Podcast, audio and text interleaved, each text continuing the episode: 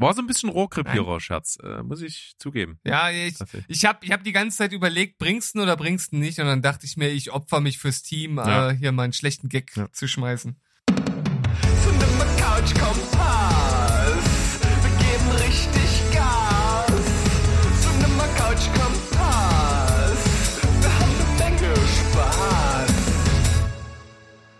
Herzlich willkommen, ihr lieben Leute da draußen. Heidi Ho, wir sind wieder da. Steven Spoilberg ist zurück. Wir haben eine neue Folge am Start. Und wenn ich sage wir, dann ist das natürlich nicht nur meiner einer, sondern auch deiner einer. Also Berg, hallo. Ich bin deiner einer, das finde ich gut. Moin. Und wir haben es ja versprochen und wir freuen uns, dass wir tatsächlich zum ersten Mal in einer Cinema Couch Kompass Folge einen dritten Mitstreiter haben. Und das ist nämlich immer noch der Krischer von Watchdog Film Tagebuch. Ja, moin, ich bin's. Immer noch. Zum Glück. Gut. Gott sei Dank. denn, denn wir können Schön, dass mal du wieder, dabei bist. Ja, wir können nach Herzenslust diskutieren über die Filme, die du mit reinbringst, über die Filme, die Steven gerewatcht hat. Das gab's, mhm. ist ja, mhm. gab's ja auch nur selten in der Vergangenheit. Und über diesen üblichen äh, Kram, den ich hier so gucke, zwischen Arthouse und völlig Ballaballa, ist alles dabei. Und das machen wir in gewohnter Art und Weise, nämlich von schlecht nach gut. Und unser Gast hat mir im Vorgespräch angekündigt, er wird wahrscheinlich anfangen. Vermutlich, ja. Ich hätte einen Film mit äh, 3,5, um mich an eure Skala zu halten. Ich mache ja eher volle Wertungen, aber habe mich angepasst. Sehr gut. Äh, mhm. Und bei mir, von mir aus kannst du damit nämlich auch anfangen. Steven? Ja, auch von meiner Seite aus gibt's das Go, denn wenn ich das richtig überblicke, starte ich. Ich habe eigentlich echt nur eher so Gutes geguckt. Also eigentlich so mit 7-0. Es gibt eine äh, Trilogie, die ich dabei habe, da ist eine 6-0 dabei, aber da werde ich es dann wahrscheinlich einfach mitteln. Und dementsprechend äh, liegt der Ball auf deiner Seite, Krischer. Los geht's. Alles klar. Also dann starte ich mit meinen 3,5 Punkten. Äh, das ist ein Film, der ist außen ganz schön, aber innen ist er hm, nicht so toll. Der heißt Replays. Den gibt es auf Sky Ticket. Hm, ein Film, von dem ich davor nie was gehört habe. Es ist ein Body-Horror-Film aus dem Jahr 2017. Und manchmal schaue ich mir einfach gerne Filme an, von denen ich nie was gehört habe, um mich überraschen zu lassen. Da sind schon einige Perlen dabei rumgekommen. In dem Fall eben nicht. Ähm, ja, ich will gar nicht so viel zu dem sagen. Ähm, es geht um eine Frau, die hat plötzlich eine Krankheit, bei der ihre Haut schnell altert und so langsam äh, abbröckelt. Und dann findet sie raus, wenn sie Menschenhaut auf diese Haut drauflegt, dann wächst sie einfach an und dann hat sie wieder neue Haut. Und dann äh, nachdem die Ärzte ihr nicht helfen können, sagt sie sich, ja gut, dann muss ich mir halt Haut beschaffen. Ja, das ist so ein Film, der geht von der Optik so in die Richtung von The Neon Demon von ähm, Nicholas Winding Refn oder wie er heißt. Weißt du so? Ja, heißt er. Gut. Ähm, am Anfang ist er echt interessant. Die Ausgangslage ist ganz nett. Die Ekelszenen äh, tun auch ein bisschen weh ihr kennt es bestimmt, wenn ihr so im Fingernagel, wenn da so ein kleines Hautfitzelchen wegsteht. Und dann will man das am Nagel ab, äh, einfach kurz abreißen und dann reißt man sich aber versehentlich irgendwie den halben Finger dabei ab. Kennt ja. ihr? Ja. genau. Also äh, so in der Art sind die Ekelszenen, äh, tut ein bisschen weh dazu zu schauen. Wird dann aber irgendwann so ein bisschen unfreiwillig komisch in den Slasher-Momenten. Die Story ist ja, vorhersehbar, langweilig, nicht wirklich innovativ. Figuren sind eindimensional. Ja, war nicht wirklich interessant. Gute Ausgangslage. Aber braucht man nicht sehen. Und das Visuelle, das ist am Anfang ganz nett und dann verliert sich das aber auch. Oh, okay. 3,5 da dafür. Für Replays. Genau. Okay, ja. bei mir würde es mit 5-0 weitergehen. Mhm, ich habe auch eine 5-0, aber du darfst gern. Okay, dann mischen wir ein bisschen. Steven, wie, du hast ja dann erst die 6, genau. Dann komme ich mit einem Film, der großen Anklang findet. Es ist mehr Kunst als Film Und zwar ist es ein, äh, ein sperriger Titel schon, der heißt, eine Taube sitzt auf einem Zweig und denkt über das Leben nach. Mhm. Klingt jetzt äh, ziemlich abgefahren, ist von dem Regisseur, also mit einer der bekanntesten. Der hat nur so abgefahrenes Zeug gemacht. Der äh, Regisseur ist, ich muss mal nachgucken, das ist auf jeden Fall ein ähm, etwas äh, seltsamer Name und zwar äh, von, von Roy Anderson gemacht, äh, äh, nee, von Roy Anderson. Und äh, der hat mehrere solche Filme gemacht, die sind sehr, sehr philosophisch, sehen teilweise aus wie, wie Gemälde. Das Besondere ist nämlich, die sind ohne dynamische Kamera. Es, es gibt einfach immer nur Räume und die Kamera steht an einem Ort. Und alles passiert in diesen Räumen, die aussehen wie kleine Dioramen. Und alles mhm. ist auch sehr speziell, hat so eine karge, einfache Optik und ist alles so ein bisschen trist in so Grau- und Brauntönen gehalten. Also optisch, visuell sehr, sehr speziell. Hat mich auch total darauf aufmerksam gemacht, weil es halt schon visuell mein Ding ist und es, es sieht fantastisch aus, aber es ist halt wirklich sehr schwermütig. Es ist tief philosophisch, es ist unglaublich symbolhaft, extrem seltsam und folgt nur ganz grob einer Handlung. Es ist mehr oder weniger so ein Zusammenschnitt von Sketchen, die so eine halbwegs Rahmenhandlung haben. Ist wahnsinnig toll gemacht, produktionsmäßig, aber zündet bei mir halt so kein Stück. Und deswegen von mir wirklich nur fünf von zehn, auch wenn ich sagen muss, dass es künstlerisch echt toll ist. Aber von Unterhaltung kann wirklich gar keine Rede sein. Okay, klingt nach einem Theaterstück ein bisschen, oder? Ja, irgendwie könnte man das als Theaterstück auch inszenieren. Ja, es sind so, so mhm. Kulissen, in die so reingefilmt wird. Ähm, sehr, sehr eigenartig. Okay. Steven, äh, bist also, du schon eingeschlafen? Das, das, ja, das, ich muss, ich muss sagen, das fixt mich so, also wirklich 0,0 gar nicht an. Also das ist was, was ich mir halt einfach bei all den anderen guten Sachen, die ich mir angucken könnte, nicht angucken würde. Ja, also ich ja. bin drauf aufmerksam geworden tatsächlich, weil der neueste Film dieses Regisseurs äh, äh, ähm, ist Die Unendlichkeit und der ist ja zum Beispiel bei Wolle als einer der besten Filme des Jahres mit weggegangen. Und äh, auch unser guter, geschätzter Kollege und Kumpel, der, der Stu, der findet äh, vor allen Dingen eine Taube sitzt auf einen Zweig und denkt über das Leben nach auch sehr gut hat acht von acht von zehn gegeben und äh, da dachte ich mir, ich versuch's mal, aber ich komme nicht so ganz ran. Wenngleich ich die die Genialität dahinter sehe, aber im filmisch unterhaltsamen Bereich ist es für mich halt nix. Aber ich mag den Titel. Also das, äh, ja, ja, der, der, oder? Der, der kriegt von mir auch auf jeden Fall schon mal schon mal vier von fünf ja. Punkten oder oder acht acht von zehn. Wird ja, auch tatsächlich in äh, der Titel stammt aus einer nur einmal auftauchenden kleinen Episode in diesem Film und die ist tatsächlich irgendwie bewegend und berührend.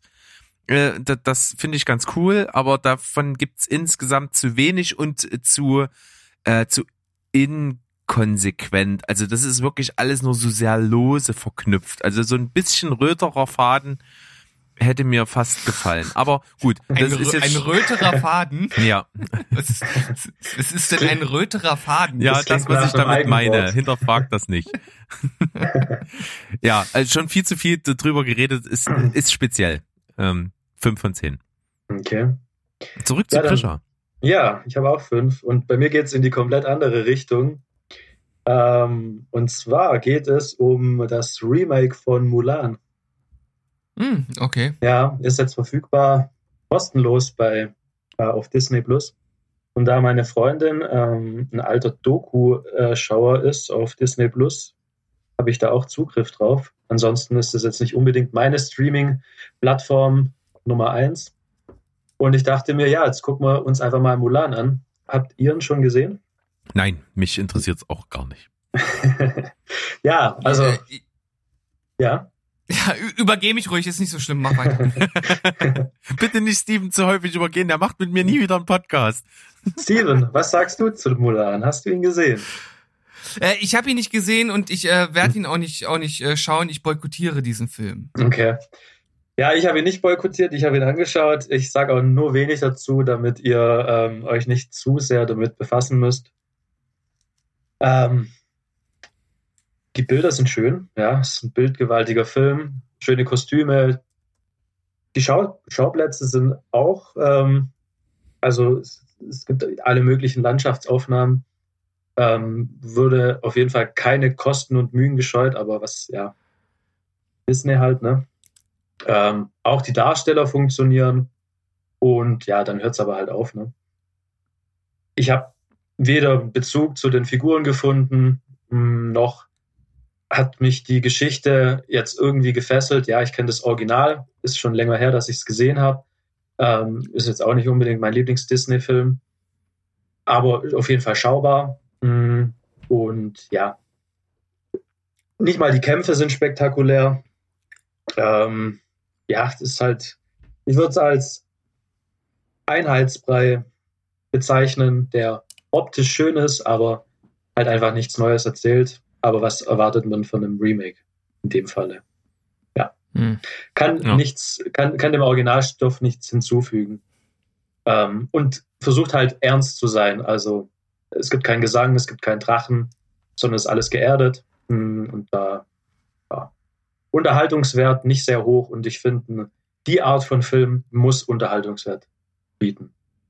Also ja. ich, bei, bei einem Arthouse-Film erwarte ich das nicht, da lasse ich mir ja von anderen Sachen irgendwie begeistern ähm, oder über die Figuren und hier ist halt einfach die Bilder und sonst nichts. Fünf von zehn Punkte kann man anschauen. Tut nicht weh, aber ja. Ja. Kann man sich auch sparen, werde ich auch weiterhin tun und Steven sowieso. Dann geht's bei mir weiter mit 5,5 äh, von 10. Ein Film, von dem ich wirklich dann äh, gemessen an dieser Punktzahl noch eigentlich äh, nicht dem Genüge getan habe, wie enttäuscht ich am Ende war. Äh, es war ein Film mit, äh, der hört sich ganz gut an, ne, mit Edward Norton und Bruce Willis. Und relativ neu. Äh, die Rede ist von Motherless Brooklyn von dem ich den Trailer unzählige Male gesehen habe. Den habe ich jedes Mal, als ich im Kino saß, egal ob in der Sneak oder bei einem anderen Film, jedes Mal kam dieser Trailer. Und ich habe den bis zum Erbrechen oft gesehen. Es ist so eine Geschichte, die so ein bisschen so Detektiv, Film Noir-mäßig rüberkommt. Edward Norton ist einer, der Tourette hat, ein bisschen seltsamer Typ, aber äh, trotzdem pfiffiger Kerl, äh, fleißig und agil und so. Und Bruce Willis ist so ein bisschen sein Mentor und ist Privatdetektiv und er ist so sein Gehilfe. Und dann geht da was schief, Bruce Willis wird getötet und er versucht äh, anhand des letzten Falles, den er so behandelt hat, so dahinter zu kommen, warum er denn jetzt sterben musste und so weiter. So. Ähm, Schlimmstes an dem Film ist tatsächlich, dass Edward Norton einen mit Tourette spielt. Es funktioniert nicht und es macht für die Geschichte null Sinn. Es, es, es bietet null Mehrwert, warum Edward Norton hier unglaublich anstrengend einen Typ spielt, der Tourette hat. Es fügt der Geschichte nichts Sinnvolles hinzu. Das ist tatsächlich das Schlimmste an dem Film. Und das Zweitschlimmste ist, ist, dass er halt einfach stinkend langweilig ist. Diese Detektivstory so träge daherkommt und so äh, questmäßig, wie Steven das immer so gern sagt. Ne? Es geht von einem Hinweis zum nächsten und es wird immer so verfolgt und es wird alles nicht cool verknüpft.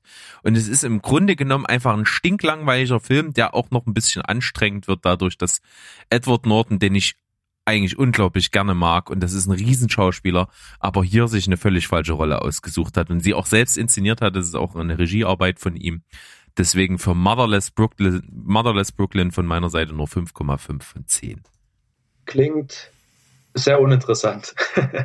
die Besetzung, die Besetzung, die, die macht irgendwie noch Sinn, aber alles danach, ja, klingt nach Einheitsbrei. So. Ja, also die Besetzung lässt natürlich erstmal aufhorchen, aber wenn du das jetzt so beschreibst, scheint da irgendwie der letzte Kick zu fehlen und das ist natürlich schade. Ähm, wobei man sagen muss, dass äh, leider Bruce Willis ja mittlerweile ein Garant dafür ist, irgendwie so mittelmäßige bis schlechte Filme zu produzieren. Also da kommt ja echt nicht mehr viel bei rum. Man hat irgendwie das Gefühl, er lässt sich halt wirklich vor jeden Karren spannen, egal was es am Ende irgendwie ist. Äh, anscheinend müssen die Rechnungen halt auch bezahlt werden aber ich habe schon lange nichts mehr wirklich Gutes von ihm gesehen. Ja, das, das macht mich ein bisschen traurig. Hm. Ta aber, tatsächlich kann man das dem Film hier an der Stelle nicht vorwerfen, weil wie gesagt, er ist nur am Anfang kurz da, da macht er auch seinen Job gut und dann äh, wird er halt erschossen und dann geht's eigentlich nur noch darum, den Täter zu finden und dann war's das auch in dem Film mit Bruce Willis. Also das ist tatsächlich nicht das Problem. Ich finde einfach die Story langweilig und ich habe ja in unserer Folge vom Sonntag schon erwähnt, dass ich mal wieder Birdman geschaut habe, wo auch Edward Norton eine größere Rolle hat und ich liebe Edward Norton in Birdman. Der ist so brillant und so teilweise spielt er diese anderen Schausp äh, starken Schauspieler in dem Film noch so an die Wand. Das ist wirklich ein überragender Schauspieler, den ich echt mag. Aber was der hier äh, da sich selber in, in, in die Hauptrolle bei seinem komischen Regiewerk gepackt hat, das funktioniert für mich gar nicht. Hm.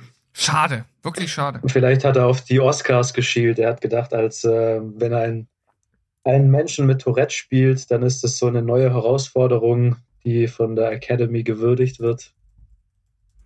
Hat Damit liegt er leider nicht ganz falsch, ja. Aber äh, es, wie gesagt, es bietet null Mehrwert für die Story. Mhm. Der Film würde genauso wie er ist, äh, genauso funktionieren oder nicht funktionieren, wenn er halt kein Tourette hätte. Ja, dann ist meine Begründung wahrscheinlich sehr naheliegend. Aber wenn ja. der Film sonst einfach untergeht, dann äh, sehen die Chancen vermutlich schlecht aus. Ja. Wer möchte als nächstes? Mein nächster ist ein sieben. Ich habe sechs. Na dann, hau raus. Yes. Ja. Und zwar habe ich eine Komödie. Wir haben in unserer letzten äh, Folge übrigens gesprochen von äh, Zach äh, Galifianakis. Und zwar heißt der Film Masterminds. Kennt ihr den? Nee, gar nicht. Nee. Okay. Ja, ich frage immer zuerst mal. Ähm, das basiert auf einer wahren Geschichte. Ähm, 1998 hat ein, wurde ein Banktransporter geklaut und dabei wurde die größte Geldsumme, die größte Bargeldsumme äh, aller Zeiten geraubt. Und darum geht es jetzt einfach. Äh, Zach Galifianakis äh, ist der Hauptdarsteller, hat viele namhafte Comedians in den Rollen, hat ähm, Owen Wilson, äh, Kirsten Wick und Kate McKinnon zum Beispiel. Mm, ja, ist so eine, so eine Heist-Komödie. Mm, ja, sechs Punkte gibt's. Ähm, er ist schon stellenweise sehr lustig aber die Geschichte an sich ist ja nicht sonderlich spannend, nicht sonderlich neu, ist halt ja eine Geschichte, wie man sie oft schon gesehen hat. In den Momenten, wenn Zach Galifianakis im Bild ist, dann funktioniert er immer, weil die Mimik, die Gestik, der Mann ist einfach lustig. Ja. Ähm, und so der Neben, dann gibt es einen Nebenplot mit Owen Wilson zum Beispiel, der quasi der Drahtzieher hinter diesem Bankraub ist. Er, Zach Galifianakis ist ein, eigentlich ein Trottel, der bei, dem, bei so einem Banktransporter arbeitet und der bringt ihn dazu, weil er auf seine ehemalige Kollegin steht, äh, über sie quasi diesen Raub zu machen und dann verarschen die den und er verlässt das Land mit ein paar tausend Euro und die machen, lassen sich's gut gehen mit dem Geld. So quasi. Ähm, und alles, was ihm passiert in, in Mexiko, ist lustig. Äh, er kriegt einen Auftragskiller hinterhergeschickt von äh, Jason Sudeikis gespielt, wenn man ja von Kill the Boss zum Beispiel kennt oder Wir sind ja. die Millers. Und der ist Comedy Gold. Also der spielt so einen verrückten Auftragskiller äh, und immer wenn die beiden aufeinandertreffen, lustig, alles dazwischen, okay. Alles in allem sechs von zehn Punkte. Also ein Film, den man sich gut und gern mal anschauen kann. Und aber jetzt kein, kein Comedy-Highlight. Aber für Zach Galifianakis-Fans vielleicht, vielleicht gibt es den einen oder anderen, der den auch höher werden würde. Könnt ihr euch mal reinziehen. Ja, das klingt irgendwie so nach so einer typischen Hollywood-Komödie im Grunde genommen, oder? Ja, im Endeffekt. Ja. ja. So, so sowas wie Wir sind die Millers zum Beispiel. Ähm, ja, in die, in die Richtung. Das, Nur eben, dass wir halt äh, Zach Galifianakis im, äh, im, in der Hauptrolle haben. Mhm. Ja, ich weiß nicht, also wir sind die Millers, das ist irgendwie nicht so mein Territorium. Kann ich nicht so viel mit anfangen. Fandest du den gut? Mhm, nee, ich fand ihn, ich fand ihn okay. Also ich fand ihn nicht schlecht. Okay. Kill the Boss zum Beispiel mag ich. Ich weiß ja nicht, wie ihr, wie ihr das seht. Ja, den ersten mochte ich sehr eigentlich. Er war auch äh, Kevin Spacey, ne? Und, ja, sicher. Und der, der einfach ne, ein, einfach immer sich selbst gespielt hat und ja. als die äh, Menschen festgestellt haben, er ist wirklich so, dann waren sie schockiert. ja. ja. Aber okay. egal, was er im Privaten gemacht hat, äh, schauspielerisch immer geglänzt. Egal, ja. egal in was für einem Stund er mitgespielt hat, er hat immer funktioniert. Das stimmt. Dann bin ich gespannt. Ich glaube, jetzt wäre ein guter Zeitpunkt für Stevens Trilogie. Ja, na, wenn ich das arithmetische Mittel nehme, bin ich da allerdings bei sieben das für macht, die ganze das Reihe. Das macht ja nichts. Ich habe mein, mein nächstes ist auch sieben. Äh, ich habe noch, sechs, ich hab noch 6,5. Ah, dann, Aha, dann mhm. na, okay, straft mich Steven Lügen an der Stelle. ist in Ordnung. Dann geht's gleich weiter mit dir. Ja, ähm, das ist vielleicht jetzt der erste kontroverse Film. Ein Film, der hat mir wirklich gefallen. Das ist ein Familienfilm. Schrägstrich Abenteuerfilm. Und es gibt schon zwei Teile, na, es gibt mehr Teile eigentlich, aus unserer Jugend, bei der Eddie Murphy die Hauptrolle gespielt hat. Wisst ihr, um was es geht? Ja, Dr. Doolittle. Ah, genau. ja, stimmt. Genau, die fantastische Reise des Dr. Doolittle kriegt bei mir 6,5. Ich habe ihm auf meiner Seite Watchdog sogar 7 gegeben, weil ich ja keine halben Punkte mache. Ja, bereue es vielleicht ein bisschen. Vielleicht hätte ich auch Sex geben können.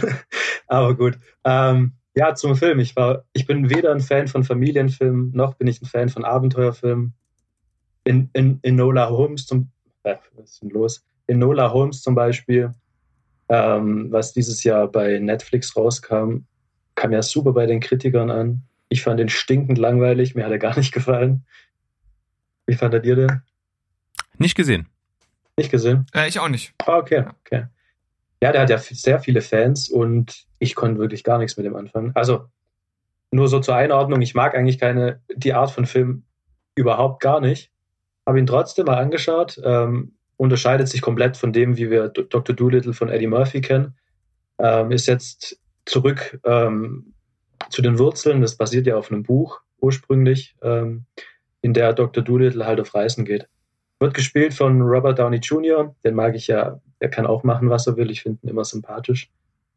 Hat auch so ein bisschen sein, also ist auch ein bisschen festgefahren in seiner, in seiner, in seinem Schauspiel. Er spielt ja im Prinzip auch immer Tony Stark. Auch in dem Fall spielt er den ein bisschen, halt ein bisschen familienfreundlicher, beziehungsweise noch familienfreundlicher, aber trotzdem zynisch. Ähm, spielt im alten England. Dr. Doolittle wohnt mit seinen Tieren in seinem Krisenanwesen, abgeschotten von der Welt, weil seine Frau gestorben ist bei einer Reise und dann äh, will er jetzt nichts mehr von der Menschheit wissen.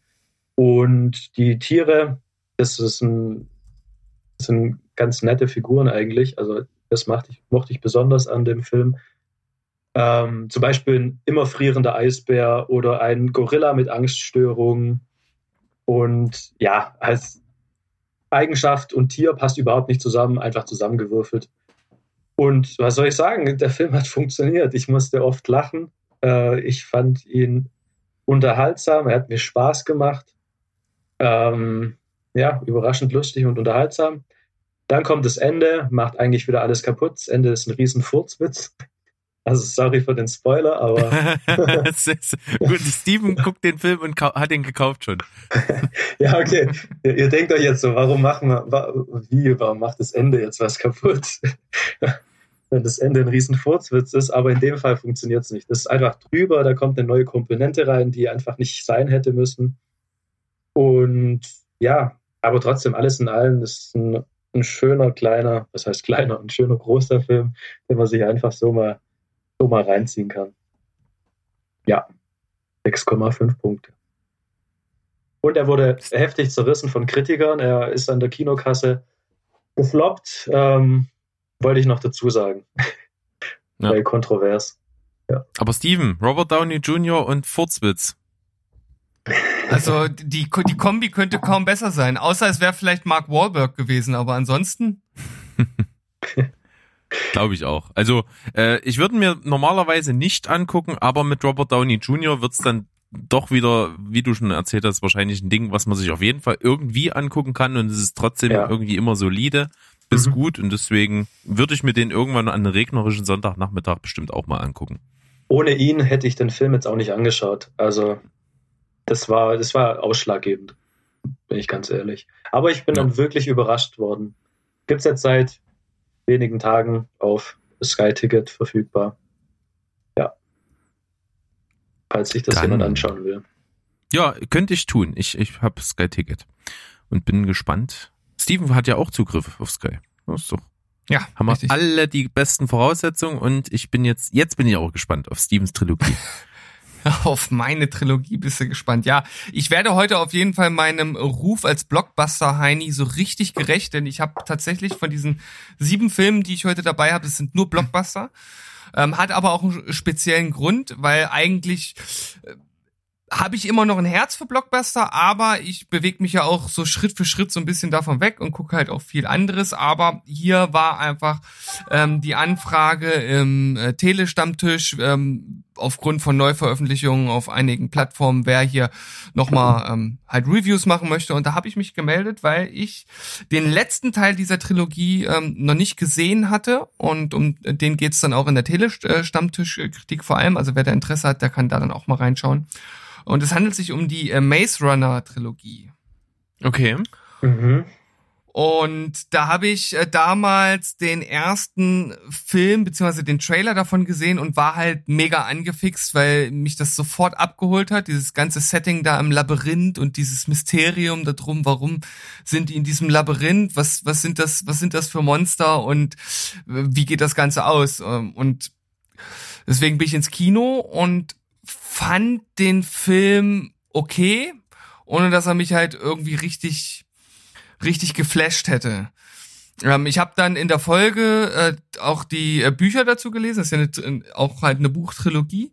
Hab die äh, komplett gelesen gehabt, dann hatte ich irgendwann mal so Teile vom zweiten Film gesehen und dann wie gesagt jetzt auch noch den dritten dazu und kann also auch wieder so ein bisschen vergleichen zwischen zwischen Buch und und Trilogie. Also das äh, oder Filmtrilogie und das jetzt nur mal so als Grundvoraussetzung.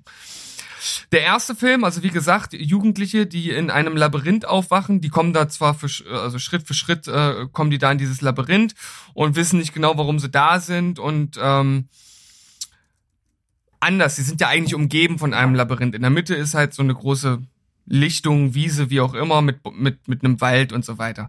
Und da richten die sich ein und dann gibt's halt Leute, das sind die Läufer und die laufen immer ins Labyrinth und versuchen halt irgendwie einen Ausweg zu finden. Und eines Tages kommt halt Thomas dazu. Ähm, er ist sozusagen der, der Frischling und er wirbelt das Ganze dort äh, durcheinander, weil äh, seitdem er da ist, geschehen dann halt Dinge, die bis zu diesem Zeitpunkt nicht geschehen sind. So ist es dann auch, dass äh, mit der nächsten äh, Fuhre dort auch das erste Mal eine Frau, ein Mädel ankommt. Und ja, letzten Endes geht es also darum, warum sind die in diesem äh, auf dieser Lichtung? Warum ist das Labyrinth da? Wie kommen sie da raus? Und wer hat ihnen das angetan? Und ich finde, die Grundvoraussetzung ist echt gut. Umsetzung ist modern und auch, auch passend. Bei der Auflösung könnte man jetzt streiten, ob das äh, innovativ oder cool ist und vor allem, wie es dann halt weitergeführt wird. Äh, ich finde aber den Film nach wie vor sehenswert, genau wie beim ersten Mal. Deshalb bekommt der von mir eine 7,5. Schließe ich mich, äh, Zwischenfrage schließe ich mich an. Ähm, also ich äh, nochmal, nee, keine Zwischenfrage. Wo? Zwischenaussage schließe ich mich an. Fand den ersten auch äh, sehr solide. Mit guter ja. Voraussetzung, vor allen Dingen auch gute Jungdarsteller, äh, allen voran auch die, äh, das angesprochene Mädel, die ja dann später ja, auch bei Crawl ja, die Hauptrolle spielt und da absolut überragend großartig ist.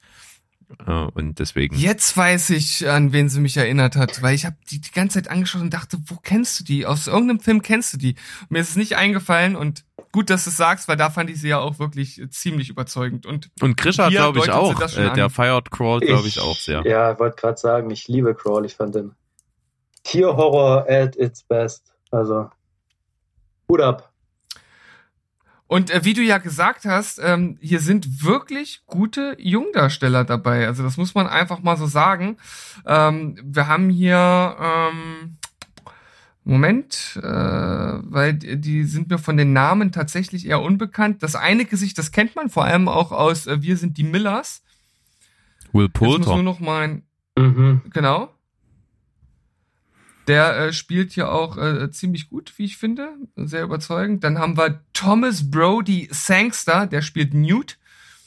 Und äh, Dylan O'Brien, der spielt die, ähm, ja, also die, die eigentliche Hauptrolle sozusagen.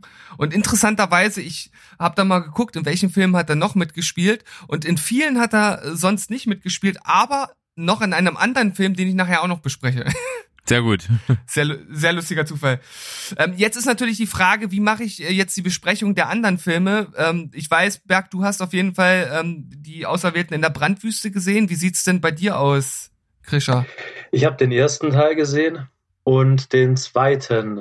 Es gibt drei. Ja. In, ja ich habe die ersten zwei gesehen. Ja, genau. Ich fand den ersten noch. Ähm, Okay. Ja. Ja, nee, ma- mach erstmal, Entschuldigung, ich wollte nicht ins Wort fallen. Ist in Ordnung? Okay. Ja, aber es hat gepasst, weil äh, ich sagte, ich fand den ersten und du sagtest, okay. Ähm, wollte ich gerade auch sagen. wollte ich gerade auch sagen. Ähm, ja. Und den zweiten, den mochte ich äh, nicht mehr so sehr. Ja, Ja. Deswegen bin ich Also äh, ausgestiegen. s- sehe ich tatsächlich genauso. Ist auf jeden Fall ein Abfall zum ersten äh, äh, Film. Ähm, also nicht der Abfall äh, im, im Sinne von Müll, sondern einfach von der Wertung her gibt's dort auf jeden. Fall ein recht starkes Absinken. Ähm, was irgendwie daran liegt, dass es halt einfach so, ein so ein Verbindungsfilm ist, irgendwie so ein typischer, aber ähm, das, das ganze Setting und auch dieses, diese Zombie-Komponente, die halt mit reingebracht wird, ähm, die ist halt ausgelutscht so ne? Und äh, man hätte sich gerade nach dieser äh, schönen Prämisse aus dem ersten Film irgendwie was innovativeres gewünscht. Und äh, ich muss auch sagen dass ich das aus den Büchern halt gar nicht so wie es jetzt im Film dargestellt wurde vernommen habe mit den mit den Zombies. Also ich habe das doch eher als als so eine klassische äh, Seuche halt äh, interpretiert und halt nicht diese Zombie-Attitüde da so reingelesen. Und ähm, da habe ich dann so gedacht, okay, ähm, halt der zehnte Aufguss und irgendwie ist es jetzt halt auch nicht mega super gut umgesetzt. Aber man kann sich den Film anschauen. Also ich habe ihm immer noch eine 6 gegeben von 10. Ja, ich eine 5,5. Ich weiß es nicht. Du weißt es nicht. Ich ähm, denke, ja gut, fünf. aber äh, letzt. Ja. Also es geht halt vor allem aus diesem Grünen geht's ja raus und wie der Name dann schon suggeriert, äh, geht, gibt's dann die Brandwüste, also alles äh, außenrum außerhalb äh, des, des Labyrinths ist im Grunde genommen ein, ein sehr ja, typisches apokalyptisches Design, nur halt nicht verwildert im Sinne einer Vergrünung, sondern überall ist halt Wüste. Ja, und äh, das Setting finde ich eigentlich schon ganz cool umgesetzt. Aber irgendwie gibt der Film halt inhaltlich nicht so viel her. Und ich finde, der dritte Teil, der macht's dann wieder besser. Ähm, wobei äh, ma- man auch insgesamt sagen muss, nach dem ersten Film, ich habe zwar nicht mehr alle Details vom Buch im Kopf, aber ich finde, die verändern schon sehr viel und nicht unbedingt zum Besseren. Und auch das Ende gefällt mir letzten Endes nicht. Und vor allem muss man, selbst als großer Blockbuster-Fan, gerade bei der Eröffnungsszene des dritten Films, also wirklich alle Logiklöcher und äh, Plot-Armor-Augen zudrücken, die man hat. Also das ist sowas von konstruiert. Da gibt's so eine äh, Rettungsszene. Ähm, die wollen praktisch äh, jemanden aus einem Zug befreien. Und das ist halt von so vielen Zufällen, wo du so denkst, ey, das ist übelst die krasse Aktion, die die machen. Und die halten genau an der Stelle, wo sich der Rest des Teams versteckt, um dann auch anzugreifen. Was halt niemals in echt funktionieren könnte. Und normalerweise fällt mir sowas nicht auf, aber da dachte ich so, hä? Also das ist doch wirklich, da kann man nicht drüber hinwegsehen, auch wenn die Szene an sich wirklich gut gemacht ist. Ähm, da habe ich so gedacht, na okay, wo geht's denn jetzt hin? Aber dann fängt sich der Film, ähm, vor allem dann halt auch dieses äh, Zusammenspiel von von den beiden Hauptdarstellern funktioniert hier wieder sehr gut und generell mag ich halt einfach die Charaktere und wie ich schon gesagt habe, die die jungen Darsteller an sich und ähm, auch das das Finale, das ist dann in in einer in einer der letzten äh, Bastion, das ist dann so eine richtig moderne Stadt. Äh, Das sieht dann schon wieder richtig State of the Art aus äh, und da wird auch noch mal äh, richtig gut aufgetischt. Natürlich muss man da auch alle Augen, was die Logik anbelangt, irgendwie zudrücken. Und das Ende ist okay, fand ich in den Büchern etwas cooler gelöst, ähm, aber auf jeden Fall noch mal einen Schritt nach oben und deshalb eine 7 von 10. Hm, okay, also das klingt tatsächlich dann so, dass man nach dem zweiten Teil dann noch, wenn man noch durchhält, dann doch noch etwas entlohnt wird. Ich finde schon. Ich finde auch insgesamt ist das, ist das eigentlich eine ganz gute, äh, typische Jugendtrilogie, die jetzt gerade so in sind, so mit diesem postapokalyptischen äh, Faktor noch mit drin, gute Schauspieler. Ähm, also der letzte Film, der, der, ich habe jetzt gar nicht nachgeschaut, der, der muss einiges gekostet haben, weil äh, da ist, äh, da steckt wirkliches, wirklich einiges äh, an Technik hinter und auch an den äh, Set-Designs. Also bei dem zweiten, wie gesagt, so mit dieser Wüste und zu so diesen vielen CGI-Hintergründen. Ich glaube, ähm, da wollte man mal gucken, wo die Reise halt hingeht. Und ich glaube, der ist ja generell auch gar nicht so gut weggekommen. An den Kinokassen hat mich gewundert, dass der dritte überhaupt noch gemacht wurde und dann halt mit diesem Aufwand. Aber ich finde, es hat sich gelohnt. Und wer den ersten Teil gut findet und den zweiten nicht so gut fand, der kriegt jetzt vielleicht nochmal den Anstoß, sich eventuell doch noch den dritten anzuschauen. Ja. Ich glaube, ich trotzdem. Kann man sagen, ja. ja, es ist in Ordnung. Nee, ähm, Kann ich mit leben. Ich Vielleicht. müsste, mit leben. ich müsste vermutlich die ersten beiden nochmal schauen. Und äh, jetzt den dritten einfach zu schauen, äh, die anderen zwei sind schon ein bisschen her. Aber mir fehlt die Muße, die ersten beiden nochmal zu schauen. Vielleicht, wenn irgendwie Ja. mal äh, mein, meine Watchlist erschöpft ist, dass ich dann nochmal drauf zurückgehe. Aber ich war jetzt nicht so ein großer Fan von den ersten beiden. Ich fand sie okay, aber W- Wisst ihr noch, wie ihr im zweiten Teil den äh, Antagonisten fandet, der hier äh, bei Game of Thrones Littlefinger gespielt hat? Nee. Ist aus meinem Kopf vollkommen raus. Okay, na dann kann er ja keinen bleibenden Eindruck hinterlassen haben. Aber das ist mir natürlich jetzt aufgefallen, weil damals, als ich den Film gesehen habe, da kannte ich ihn noch nicht als Darsteller aus Game of Thrones und sowas fällt dann halt natürlich gleich wieder auf, ähnlich wie bei der weiblichen ähm, Hauptdarstellerin, die ich ja auch zumindest ähm, von der Wahrnehmung direkt irgendwo einordnen äh, konnte. Sowas finde ich immer total spannend und ja, Die auch einen absolut mal auch- unaussprechlichen Namen tatsächlich hat. Äh, Kaya Scodelario. noch nie gehört. Heidewitzka. Namen. Aber äh, äh, Na top. gut, Hat, hat eine Karriere vor sich, glaube ich. ja. Und äh, ich, ich würde sagen, das reicht jetzt zu der Maze Runner äh, Trilogie erstmal. Ein Fact Ähm, kann ich ich noch denke- hinterher schieben. Äh, 62 Millionen Budget der dritte Teil. Geht also Oh, eigentlich. geht ja. Ja.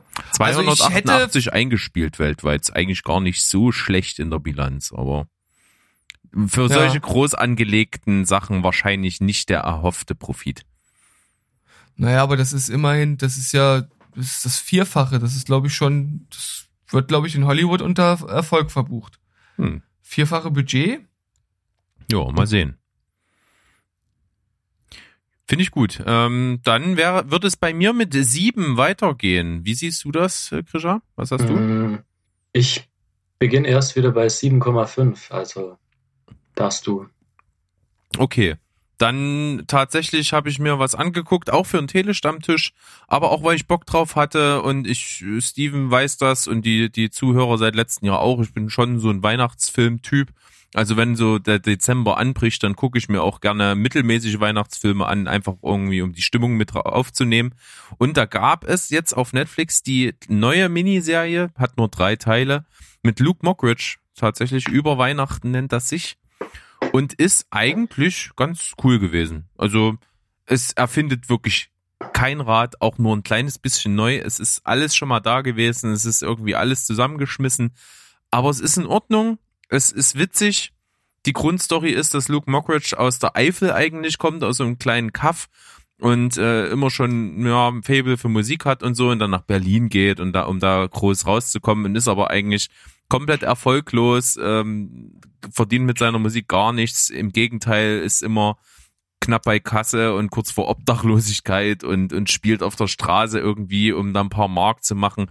Aber Weihnachten, da kann er der große Held sein, weil dann kann er aus der großen Stadt Berlin in sein kleines Heimatkaff zurückkehren zu seinen Eltern, Weihnachten feiern und wird von seinen alten Kumpels, die dort geblieben sind, halt gefeiert als der Typ, der da in die große Stadt gegangen ist.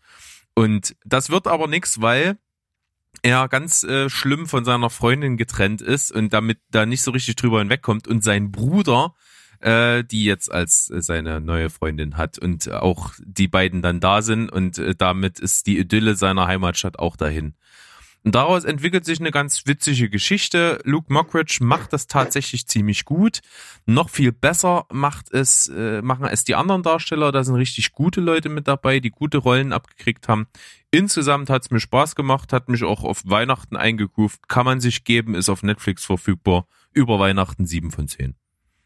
Mich schreckt da Luke äh, Mockridge ein bisschen ab. Ich bin kein großer Fan. Ich auch ihm. nicht. Ja, das, aber es, es klappt. Es Mhm. funktioniert. das war aber so mein Problem, überhaupt einzuschalten. Aber wenn du sagst, dass es trotzdem funktioniert und er das auch ähm, gut macht oder entsprechend gut macht, dann könnte ich dem vielleicht noch eine Chance geben. Ist es dann aber kein Klamauk, sondern ist es dann schon auch Nö, Klamauk nicht. Es ist, Mhm. es ist witzig gemacht. Es gibt ein, ein paar kleine, ein bisschen überzeichnete Elemente, aber Klamauk würde ich gar nicht sagen. Und wenn ich mal ein was, was mir besonders gut gefallen hat, herausstellen würde, dann wäre es tatsächlich, dass es sich zwischen ihm und einer alten Schulfreundin eine Liebschaft entwickelt und ich seltenst bei irgendwelchen romantischen Filmen, die ich so gesehen habe, eine so glaubhafte Chemie gesehen habe. Also ich, Mhm. ich kauf den beiden in, dem, in der Serie wirklich ab, dass die verliebt irgendwie sind. So, das, das kommt gut rüber. Das hat mir echt Spaß gemacht. So auf dem diese- Papier, ja, auf dem Papier klingt es aber natürlich direkt wieder nach äh, ja, typische Rom-Com. Also total. Ist- Hauptdarsteller wird verlassen von der Freundin, sie hat einen neuen, er hat dann irgendwie eine alte Freundin, trifft sie und dann entwickelt sich da was. Ja, ja, ja. Genau. Zu allem ja. Aber Aber charmant check, gemacht check, dann check.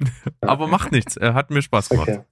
Und auf Weihnachten stimmt's allemal ein. Von daher hatte seinen Zweck erfüllt. okay.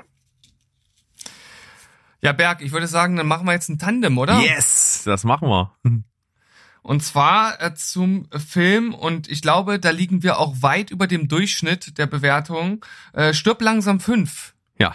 Und das Witzige ist, äh, wie, wie, wie ja unsere Zuhörer wissen, ich habe ja äh, nur den ersten Stirb langsam gesehen, dann äh, mit Steven mal den zweiten und dritten geschaut und dann hat kam er auf mich zu vor kurzem, komm, wir gucken mal, wir machen mal hier so per per Fern Remote äh, eine Watchparty zum fünften und zum vierten und es begab sich organisatorisch so, dass wir den fünften da als erstes geguckt haben. Also ich habe sozusagen Stirb langsam eins, zwei, drei, fünf und vier geguckt. Das war meine Reihenfolge. Aber wie du ja gemerkt hast, es hatte null Einfluss. Null. Kein Stück. Und äh, das total Interessante ist, ich habe ja jetzt äh, praktisch Teil 4 und 5 für den Telestammtisch geguckt, habe den Podcast schon aufgenommen und da habe ich die Info bekommen und das fand ich total spannend, weil das wusste ich noch nicht, obwohl ich ja eigentlich die Stirb langsam Filme ja zumindest die ersten drei ja wirklich liebe, dass der fünfte Teil der einzige Stirb langsam Film ist, für den äh, das Drehbuch auch als Stirb langsam Film konzipiert wurde Aha. Alle anderen Filme waren halt anders gedacht, beziehungsweise ähm, Stirb langsam 1 war ja im Grunde genommen ein Remake, also es gab schon mal einen äh, Film in der Vergangenheit mit äh, Frank Sinatra. ähm, war dann wahrscheinlich etwas anders angelegt. Ich weiß nicht genau, wie der aussah. Natürlich jetzt nicht so als dieser Actionfilm, aber der basiert tatsächlich auf diesem ursprünglichen Film. Dann äh, weiß ich, der dritte Film war als äh, Lethal Weapon Teil angesetzt. Und ähm, Macht Sinn, ja, jetzt bei den höre. Macht wirklich Sinn. ja, Ja. Und bei den anderen beiden äh, habe ich jetzt keine Info bekommen, da weiß ich nicht genau, wie die angelegt waren, aber auch dort hatte man anderes gedacht und dann aber gesagt, okay, wir machen einen Stopp langsam Film draus. Und jetzt der fünfte ist dann als Stopp langsam Film geschrieben worden und hat praktisch äh, von allen äh, Teilen die die den kleinsten Anteil von Stopp langsam DNA in sich. Das stimmt. Ist ja witzig, Und- ey, wie das ja. zustande kommt. Da, wie, wie, wie, wie die Jungfrau zum Kinde. Ja. Und ich glaube, der ein oder andere kratzt sich jetzt den Kopf, hä, sieben von zehn, was ist denn mit euch nicht ganz richtig? Äh, das liegt daran, äh, dass ich den Film als reinen Actionfilm bewerte. Und als reiner Actionfilm ist der halt einfach gut. Ja, Punkt. Punkt. Das mehr, mehr nicht. Äh, ist ein Actionfilm, die, die Story ist gaga. Kannst du wirklich ins Skat drücken, aber es sind tolle Action-Szenen, es sind tolle Kamerafahrten während der Action-Szenen. Und es ist tatsächlich, und da ist die, die äh, Stirb langsam DNA da, Bruce Willis, der sich komplett zerlegt. ja, das, das stimmt. Er ist am Ende auch wieder ziemlich am Arsch. Dieses Mal unterstützt von seinem Sohnemann, der in ein Terroristenkomplott in äh, Russland gerät. Also das Ganze spielt diesmal nicht in den USA. Ähm, was wir da auch rausgefunden haben in äh, unserem Telestamm, äh, Telestammtisch-Podcast. Der erste Teil im Hochhaus. Sehr begrenztes Setting. Zweiter Teil, ja, im, im Sinne des äh, größer, weiter, höher, lauter, teurer, äh, auf einem Flughafen, schon mal größer. Der dritte in der ganzen Stadt. Der vierte, wie wir dann später noch hören werden, in der oder auf der ganzen ähm, Westküste Amerikas. Und jetzt, äh, okay, haben wir ganz Amerika abgegrast, gehen wir mal nach Russland. Ergibt überhaupt gar keinen Sinn, aber hey. Ja, wahrscheinlich war es dort günstiger zu drehen oder ich weiß es nicht. Haben sie auf jeden Fall genutzt für eine unglaublich beeindruckende Autoverfolgungsjagd, bei der hunderte von Autos noch in echt geschrottet wurden äh, und das teilweise wirklich spektakulär. Ja, also gerade das Grand Finale dieser äh, eben beschriebenen Szene ist echt absolut spektakulär, sieht wahnsinnig geil aus. Das, das holt sogar aus mir Begeisterung raus und ich bin wirklich kein Actionfilm-Fan, aber Heidewitzka geht's dort ab und äh, dann auch später in einer Szene, wo wo der, der klischeebehaftete Helikopter äh, vor einem Hochhaus äh, fliegt und einfach mit seiner Minigun draufrotzt und die da drin wegrennen, natürlich nicht getroffen werden, aber diese Szene ist auch echt spektakulär. Äh, kann man sich angucken. Guter Actionfilm. Das Lustige war ja, als die in diesen Tanzsaal reingehen, meintest du so, oh, Tanzsaal und von der Decke hängen auch noch Kronleuchter. Das ist doch gemacht dafür, um zerschossen zu werden. das war tatsächlich mein Originalzitat bei der Szene. Äh, ja, also viel mehr braucht man gar nicht sagen. Ist solider Actionfilm, macht Laune, sieht gut aus, ist Baller, aber macht nichts. Und ähm, ja, was ich aber wirklich sehr schwach fand, war wirklich der der der Sohn von Bruce Willis. Also mhm. das ist wirklich eine eine blasse Figur und ein noch blasserer Schauspieler dazu. Ja, also völlig auswechselbar und äh, ja, ich, ich kann nicht viel mehr dazu sagen, außer ähm, Ach doch, ein Fakt, der ist noch ganz wichtig und äh, vielleicht mal so als kleine Quizfrage an euch. Was für ein Merkmal verbindet alle fünf Stopp langsam Filme? Das findet ihr in jedem Film. Bruce Willis. Ja, das ist, das ist ein guter Ansatz. Juppie, du bist auf dem richtigen Weg. Aber das sagt er nicht in jedem Film, glaube ich, oder? Aber Yippie sagt er in jedem. Doch, ich glaube schon. Okay, pass auf.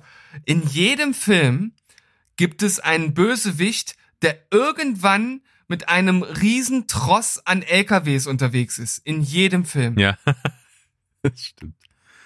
Und auch hier ist das wieder der Fall. Also wir haben tatsächlich, wenn wir von irgendeinem äh, Promillanteil von Stirb langsam reden, dann ist es dieser. Was mir auch aufgefallen ist, äh, was sich jetzt nicht durch alle Teile zieht, aber was witzig war, was bestimmt anders gedacht war mal ursprünglich, war im fünften Teil in eben dieser Szene, wo die in diesem Ballsaal sind, kommt ja äh, kommen ja die bösen Buben angelaufen und der der Obergroßkotz von denen der hat nicht, ne, nicht etwa eine, eine Kippe im, in der Hand, sondern eine Karotte.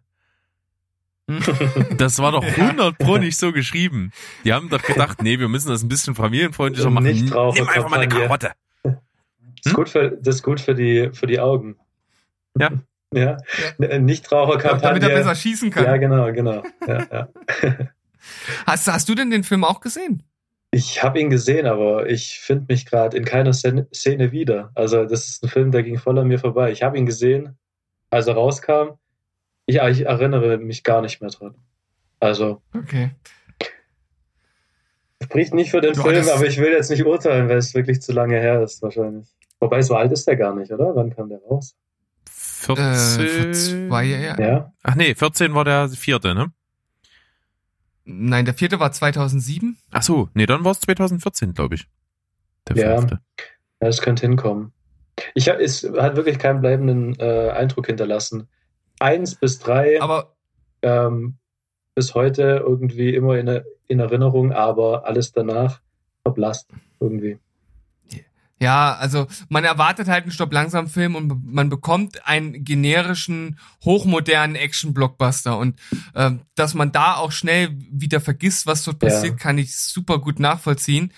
Was mir aber tatsächlich aufgefallen ist, ich habe ihn ja zum zweiten Mal gesehen und ich fand ihn tatsächlich ein Stück besser als beim ersten Mal und auch der äh, Kollege aus dem Telestammtisch hat ähnliches gesagt. Also da scheint ein äh, Rewatch äh, sogar nochmal Aufwertung äh, ein bisschen zu bringen, wobei ich glaube, für dich ist das jetzt keine Empfehlung, das auch zu machen, weil ich glaube, dass selbst wenn es eine Aufwertung gäbe, wäre es, wäre es dir das, glaube ich, nicht wert. Also, Vermutlich, ja. Aber wer weiß, vielleicht ergibt sich ja irgendwann mal. Aber was auf jeden Fall dir wert ist, ist dein nächster Film, denn du bist mit der nächsten 7,5 dran. Ja, das äh nee, ich habe noch eine 7,0. Was? Oh. Da ja. kommt er hier um die Ecke. Ich Mensch. schon das zweite Mal mich Lügen gestraft. Was gibt's denn hier heute? Ja, weil du nicht aufpasst, wenn ich mit dir rede, Junge. Ja, dann, dann werte ich meinen Film jetzt ab, damit ich reden darf. Und am Ende ja, komm, packe ich noch einen halben Steven, Punkt dann erzähl uns doch mal von deiner 7. ich sage, go, go. Power Rangers? ja, go, go Power Rangers. Mensch, das hat lange gedauert. Was ist los mit euch? Und dem hast du sieben Punkte gegeben. Der habe ich sieben Punkte gegeben, okay, ja. Okay, cool. ähm, cool, cool. Genauso wie du einigen Filmen äh, sieben Punkte gibst, wo wir vielleicht mit dem Kopf schütteln, um, äh, so bin ich einer derjenigen, der äh, Power Rangers äh, ziemlich gut fand. Und um mich geht's jetzt vor allem nicht. den Was? Um mich geht's jetzt aber nicht. Es geht um Power Rangers. Ja, ja, und ich erzähle dir jetzt, warum ich den so gut finde. Okay. Weil der äh, einfach äh, für, entgegen aller Entwartungen, äh, er, erwart, äh, entgegen aller Erwartungen halt völlig anders anfängt, ähm, als man es äh, erwartet hat. Also das ist halt erstens eine, eine Origin-Geschichte, die sich unglaublich viel Zeit nimmt und da können einige das total scheiße finden, kann ich auch verstehen. Das mochte ich. Ähm, oder hm? Das mochte ich. Das äh, war noch ja. so ein bisschen Chronicle-Vibes dabei, wenn ich das richtig im Kopf habe, oder? So ein bisschen die eigenen Kräfte entdecken und äh, ja. Ja, genau. Also es dauert ja wirklich elendig lang, bis mhm. sie sich zum ersten Mal in die Power Rangers verwandeln. Den Teil mochte ich und, auch. Äh, also bis dahin mochte ich es. Wenn die Action anfängt, dann äh, hört es ein bisschen auf. Aber ich will äh, dich weiterreden lassen. Okay, aber da sind wir tatsächlich gar nicht so weit auseinander, weil mhm. letzten Endes sehe ich das genauso. Wahrscheinlich alles nur insgesamt auf einem etwas höheren Level oder es ist halt anders bei mir angekommen. Ja. Aber ähm, gerade diesen ersten Teil, wie gesagt, äh, ich ich finde die Schauspieler alle äh, äh, ziemlich gut. Äh, mir ist äh, aufgefallen, dass der rote Ranger, welcher ja so der der Anführer ist, dass das der der langhaarige Typ aus ähm, äh, Stranger Things ist, der dann in den späteren Staffeln dazukommt. Ah, okay. Habe ich gar nicht mehr vor Augen. Ist mir jetzt ist mir jetzt beim Rewatch halt aufgefallen, weil der hat ja schon ein sehr markantes Gesicht. Mhm. Durchaus. Ähm, der mit der und, geilen äh, 80er-Friese. ja, ja, genau. Okay.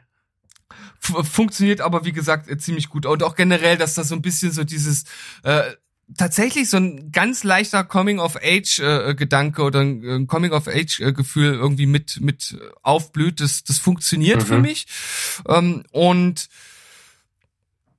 ja, gerade hinten raus wird's dann komischerweise, obwohl ja dann das einsetzt, was man von einem Power Rangers Film erwartet. Also die Action, das große Haut drauf und auch die Verwandlung. Ähm, da wird's dann ein bisschen schlechter. Vor allem das, das Finale hinten raus finde ich irgendwie nicht so ganz geil. Aber ich muss schon sagen, wenn die dann zum ersten Mal in den Megasorts so äh, in diesem ähm, äh, wie heißt der? Äh, Marxischen Fächer oder Engelschen Fächer? Nee, wie heißt denn das, wenn die so gefächert? Ich habe keine Ahnung, äh, wie, wirklich.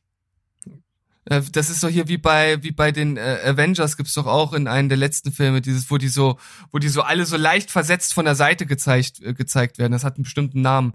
Und hier in dem Film ist das halt auch so und dann noch das äh, alte 90er äh, Theme noch mal ein bisschen aufgehübscht, äh, eine modernere Variante. Da äh, habe ich schon als Power Rangers Film der ersten Stunde so ein, so ein äh, ganz kleine Träne verdrückt. Also das ist schon ein geiler Moment gewesen.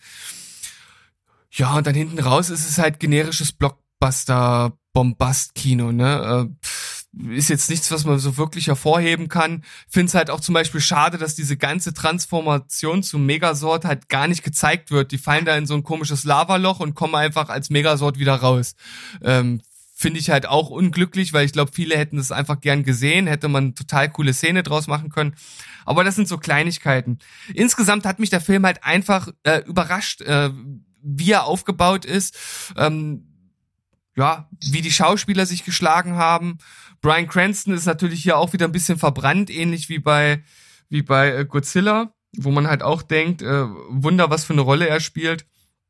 Aber insgesamt finde ich den wirklich grundsolide und hätte mich über äh, eine Fortsetzung tatsächlich gefreut, aber die wird es ja wahrscheinlich geben.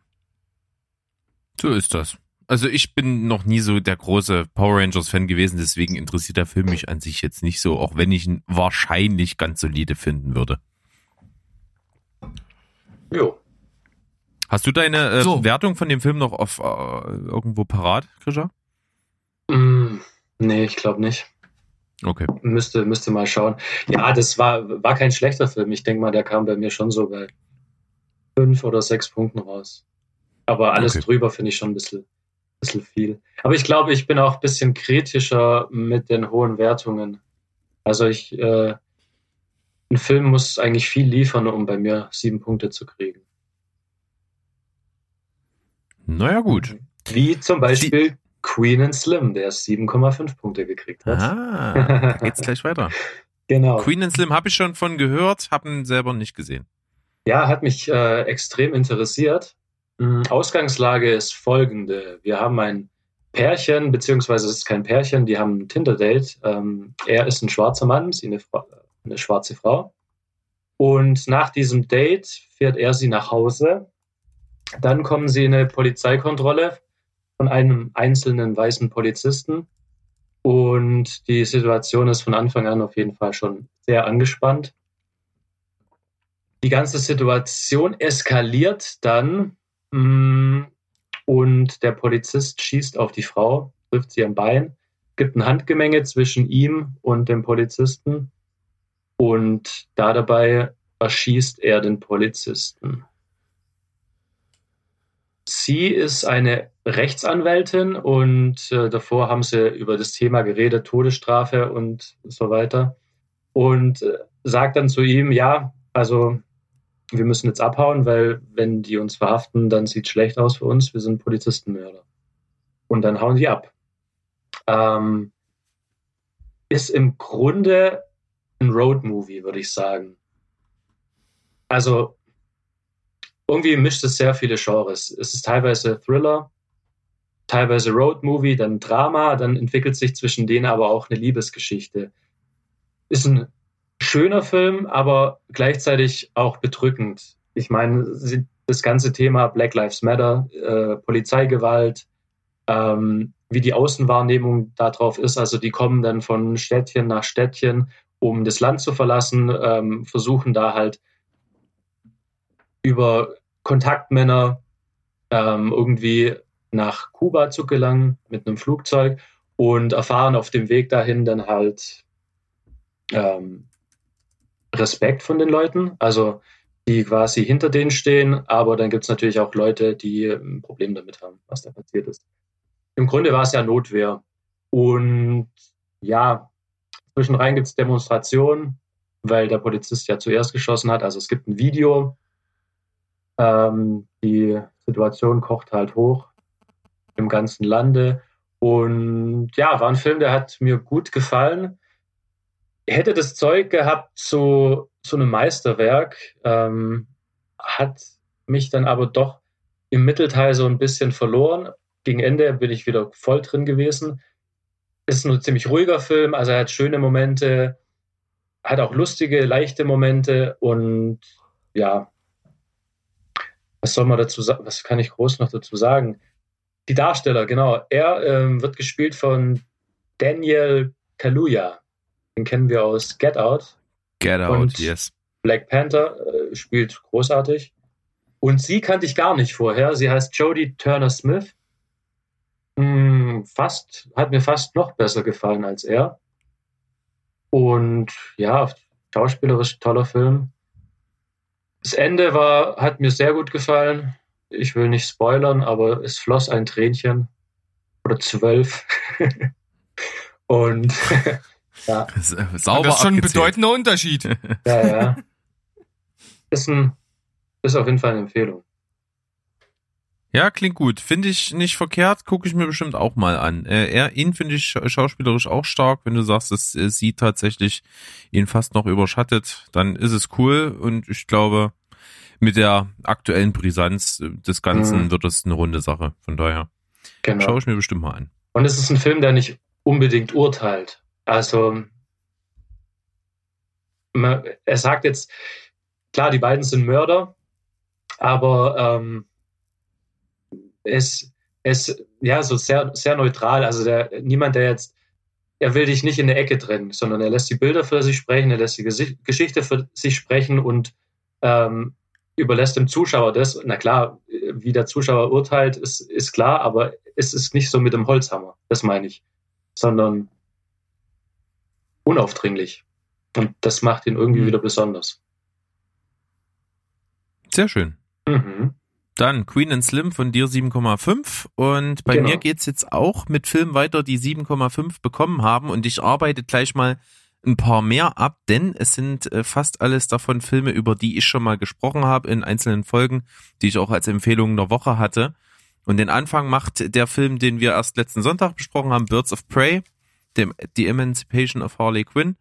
Äh, Margaret Robbie, ja, genial, kann kein schlechter Film sein macht Spaß, ist cool und modern geschnitten, ist äh, genau auf die richtige Art und Weise überdreht, hat einfach Laune gemacht und äh, vor allen Dingen auch Ewan McGregor als Antagonist in dem Film hat seinen Spaß und das überträgt sich irgendwie. Deswegen solides Ding, brauche ich nicht unbedingt noch einen Teil, aber so wie er war, hat er Spaß gemacht, aber für die Emanzipation der Frau tut er nichts, äh, entgegen dem Titel.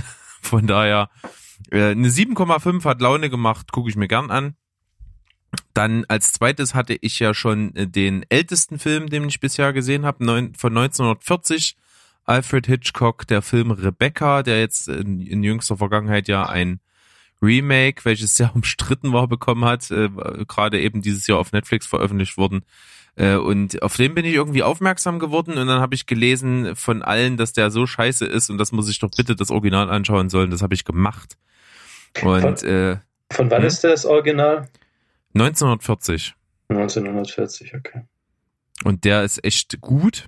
Äh, vor allen Dingen auch äh, dafür, dass er so alt ist, äh, das mhm. zeigt auf jeden Fall, dass es nicht drauf ankommt, äh, ob er irgendwie modern ist, sondern die Story muss gut sein, die Atmosphäre muss passen. Der Film hat damals tatsächlich einen Oscar für die Kameraführung bekommen und absolut zu Recht, äh, der sieht auch nach heutigen Kameramaßstäben fantastisch aus. Äh, sind echt coole Einstellungen. Es geht hauptsächlich darum, dass halt so ein so ein äh, Lebemann, dessen äh, der sehr reich ist, äh, dessen Frau ist verstorben und auf einer auf einer Reise in, oh, ich glaube es war Monte Carlo, lernt er in einem Hotel eine junge Frau kennen. Die verlieben sich und er nimmt sie sofort halt mit zu seinem Landsitz und will sie heiraten und das Problem ist aber auf diesen riesen Landsitz, das ist ja ein halbes Schloss, erinnert alles an die verstorbene Frau, die Rebecca hieß, also die, die, in die er sich verliebt, die er heiratet, die bekommt den ganzen Film über keinen Namen, die ist namenlos, sind, denn sie steht auch ständig in dem Schatten dieser Frau, die mal dort gelebt hat. Und äh, das baut eine unglaublich mystische Atmosphäre auf, ist äh, sehr spannend, gut geschauspielert und wie gesagt toll gefilmt. 7,5 von 10 für Rebecca von 1940. Und dann hatte ich noch die unglaubliche Geschichte der Roseninsel, hatte ich erst vor kurzem als Empfehlung der Woche. Äh, ist ein Film, der ist auf Netflix gestartet am 9.12. Ist eine wirklich unglaubliche Geschichte nach wahren Begebenheiten. Ein italienischer Ingenieur macht sich vor der Küste von Rimini äh, im Meer auf äh, internationalen Gewässern ähm, ja, eigenständig, denn er baut sich eine kleine Insel zusammen mit einem Kumpel und da das ja nicht auf dem Staatsgebiet von Italien ist, strebt er dort an, seinen eigenen Staat zu gründen und unabhängig zu werden und macht dann so Bestrebungen bei der UNO und beim Europarat halt anerkannt zu werden als eigenes Land. Und das ist eine echt abgefahrene Story, ist super geschauspielert, hat echt äh, einen super guten, äh, ja, so, so Mittelmeer, äh, Strand, Badehose, viel good Vibe der sich total überträgt, hat tolle Schauspieler, ist super unterhaltsam, gut geschauspielert. 7,5 von 10 für die unglaubliche Geschichte der Roseninsel. Sehr gut. Kenne ich nicht. Ja, kann man sich angucken. Ist echt, ja. echt unterhaltsam. Kann man ja, sich wirklich gut angucken. Sehr gut. Kenne ich nicht. ja, ist auch ein valides Urteil, oder? Ja. Ja, doch. Also auf den Punkt und genau das, was er sagt, ist auch gemeint. Ja, also. Genau. Dann äh, zweiter Satz hinterher, dann äh, werde ich das mal kennenlernen. Ja, ihr habt mich ja unterbrochen. nee, er Sehr kommt auf die Liste. Sehr gut. Ja. Wer möchte denn als nächstes? Wie viel habt ihr denn? Ich habe auf, ich habe jetzt äh, einen 7,5er, habe ich auch. Na, dann Mhm. darfst du dir doch jetzt gerne bringen. Sehr gut. Ja, wie alle anderen Filme ist auch das ein absoluter Blockbuster gewesen. Äh, basiert auch auf wahren Begebenheiten, wurde natürlich äh, genrebedingt etwas aufgehübscht. Ähm, es ist ein Film von Peter Burke und zwar Deepwater Horizon. Uh, Bombast. Bombast. Vom Allerfeinsten. Und mit Mark Wahlberg und wir wissen alle, Mark Wahlberg ist wie Tabasco-Soße. Er macht einfach alles besser. Und ähm, auch hier macht er das wieder grundsolide, ist halt einfach äh, wie gemacht für diese Rolle. Äh, basiert auf den großen BP-Ölskandal von 2010, glaube ich, ähm, wo die Deepwater Horizon Plattform in die Luft gegangen ist und in der Folge dann äh, Millionen Liter von Öl ins Meer gelangt sind. Und der Film hat jetzt natürlich storybedingt ein Problem. Es passiert lange Zeit im Grunde genommen nichts außer typisches oder vermeintlich typisches Männergehabe auf Ölplattformen, also irgendwie so ganz viele Alpha-Tiere, die aufeinandertreffen und irgendwie äh, coole und lässige Sprüche äh, vom Stapel lassen. Das ist äh, kurzweilig und das kann man sich anschauen, ohne dass das jetzt irgendwie so das, das Allertollste ist. Ähm, geil wird's dann natürlich im letzten Drittel, weil dann bricht wirklich die Hölle los und ich muss sagen, dass ich wirklich, wirklich selten so intensive Action erlebt habe. Also wenn das da innen dann auch alles hochgeht und äh, das in diesen beengten Räumen teilweise st äh, stattfindet und dies, diese Plattform einfach in die Luft geht, das ist schon wirklich monstermäßig intensiv. Äh, natürlich ist das alles irgendwie viel größer, als es in der Realität war und auch gerade so die die letzten Einstellungen, wenn sich dann der äh, titelgebende Held, von dem man weiß, dass er überlebt, weil er am Anfang vor, Ger- vor Gericht steht und es dann sozusagen diesen Rückblick gibt auf die eigentliche Geschichte, sich von der Plattform rettet, das ist natürlich völlig äh, überhöht in Szene gesetzt, aber es ist halt wirklich effektiv und einfach geiles Action-Kino, muss man so sagen. Ja, also ich habe ihn auch damals gesehen. Es ist überhaupt nicht meine Art von Film, aber dafür ist er echt gut. Deswegen bei mir gibt's da sieben von zehn für Deepwater Horizon. Aber man muss natürlich auch noch eine kleine Sache mit einfügen und das lässt sich, finde ich, bei dem Film dann doch schwer trennen. Äh, er beruht ja nun auf wahren Begebenheiten, das gab es nun wirklich und da ist jetzt natürlich auch so ein bisschen die Frage und da kenne ich mich einfach auch zu wenig mit der Thematik aus. Ähm, wer ist denn jetzt der eigentliche Bösewicht? Ist es am Ende wirklich nur BP oder äh, ist es auch die Betreiberplattform der, ähm, der Ölplattform? Ähm, kenne ich mich zu wenig mit aus, habe ich aber in einigen kritischen Stimmen dazu gelesen, dass die halt viel zu gut wegkommen bei dem Film. Und sowas finde ich dann natürlich immer ein bisschen schwierig, weil das letzten Endes über so ein Medium natürlich eine ganz schön krasse Beeinflussung der Massen halt ist. Ähm, kann ich mir aber mein Urteil schlecht zu bilden, wenn ich halt nicht äh, in, in der Thematik drinstecke. Deshalb versuche ich das so ein bisschen auszuklammern, möchte es aber trotzdem nennen, weil ich finde, das ist schon wichtig, das zu wissen. Ja. Krisha, wie sieht's bei dir aus? Gesehen? Ja, ich möchte nicht immer Kontra geben, aber ich. Darfst, sollst du und darfst du. Deswegen bist du jetzt hier eingeladen zur Ja. CCC-Folge, weil Steven und ich, wir sind uns immer viel zu einig. Ich merke schon, ihr seid ein und dieselbe Person, glaube ich. Ähm, ja. nee, Körperlich nicht. körperlich nicht. Manchmal. Manchmal vereinigt ihr euch. Ja. Ha, habe ich im Vor Sehr, tie sehr tief und innig. genau, habe ich im Vorgespräch rausgehört. Aber ist doch schön, wo die Liebe hinfällt. Finde ich auch. Okay. ähm, nee, ich kann nicht wirklich Kontra geben. Ich, ich fand ihn einfach okay. Also, ich habe ihn nicht mehr besonders im Kopf. Also, die Bilder verschwimmen etwas. Ich habe ihn als solide Unterhaltung abgespeichert. Ich denke mal, der war ein Sechs-Punkte-Film oder so. Das ist übrigens der Film, wo äh, Thomas auch mitspielt von äh, Maze Runner. Ah, alles klar. Aber jetzt, wo du sagst, ja, kommt sofort ein Bild von von ihm in meinen Kopf mit so einer mit so einer Warnweste und Helm und so, ja, doch. Ja, genau. Er war einer, der an den an den Bohrern äh, stand. Ja. Schießt mir sofort Ja. wieder zurück in den Schädel. Was mir auch in den Schädel äh, äh, schießt, ist noch ein Film, den ich mit 7,5 hier am Start hab. Na, hau mal raus. Und zwar äh, ein Film, den äh, dich, Steven, wird der so gar nicht interessieren. Ähm, ich habe vorhin gemerkt, ich könnte bei auf, auf äh, ja, fruchtbaren Boden fallen bei Krisha. Und zwar habe ich Nightlife geguckt. Mhm. Der ja vor allen Dingen auf, aufbaut auf den drei Hauptdarstellern Palina Roginski, Elias Mbarek und Frederik Lau. Ja, mich hat äh, Frederik Lau da angesprochen und ich war kurz davor, den Deal abzuschließen, die 99 Cent Leihgebühren bei Prime Video auszugeben. Und dann habe ich mir einen Trailer angeschaut und dann habe ich es nicht gemacht. Der Trailer Ja. hat mir gar nicht zugesagt. Ja, also was will man jetzt sagen? Ähm, ich habe mir angeguckt wegen dieser eben genannten drei Schauspieler, weil ich sie alle sympathisch finde, ehrlich gesagt. Ich deswegen dachte ich mir, auch wenn der Film mittelmäßig ist, die drei spielen da mit und dann wird's schon irgendwie eine Nummer, die ich mir angucken kann. Und äh, bin absolut nicht enttäuscht worden, eher im Gegenteil, sogar ein bisschen positiv überrascht. Ich Mhm. finde den modern gemacht. Es geht im Grunde genommen darum, dass Elias Mbarek und Frederik Lau sind beste Kumpels, arbeiten beide im gleichen Laden als Barkeeper und führen das typische Klischee Barkeeper-Leben, also äh, stehen nur hinter der Theke, nehmen sich immer eine Frau oder gleich mal mehrere mit nach Hause, lassen die Sau raus, feiern High Life und irgendwann kommen sie an den Punkt, wo sie sagen, ah, eigentlich so eine Frau bis zum Ende des Lebens wäre cool, Kinder, Haus, äh, der absolute Traum so. Lass uns das mal versuchen umzusetzen. Und sie wollen irgendwie einen eigenen Laden hochziehen, wo sie sozusagen andere an die Bar stellen können und dann halt seriös bloß noch tagsüber arbeiten und dann auch Zeit für eine Familie und eine Frau und so weiter zu haben.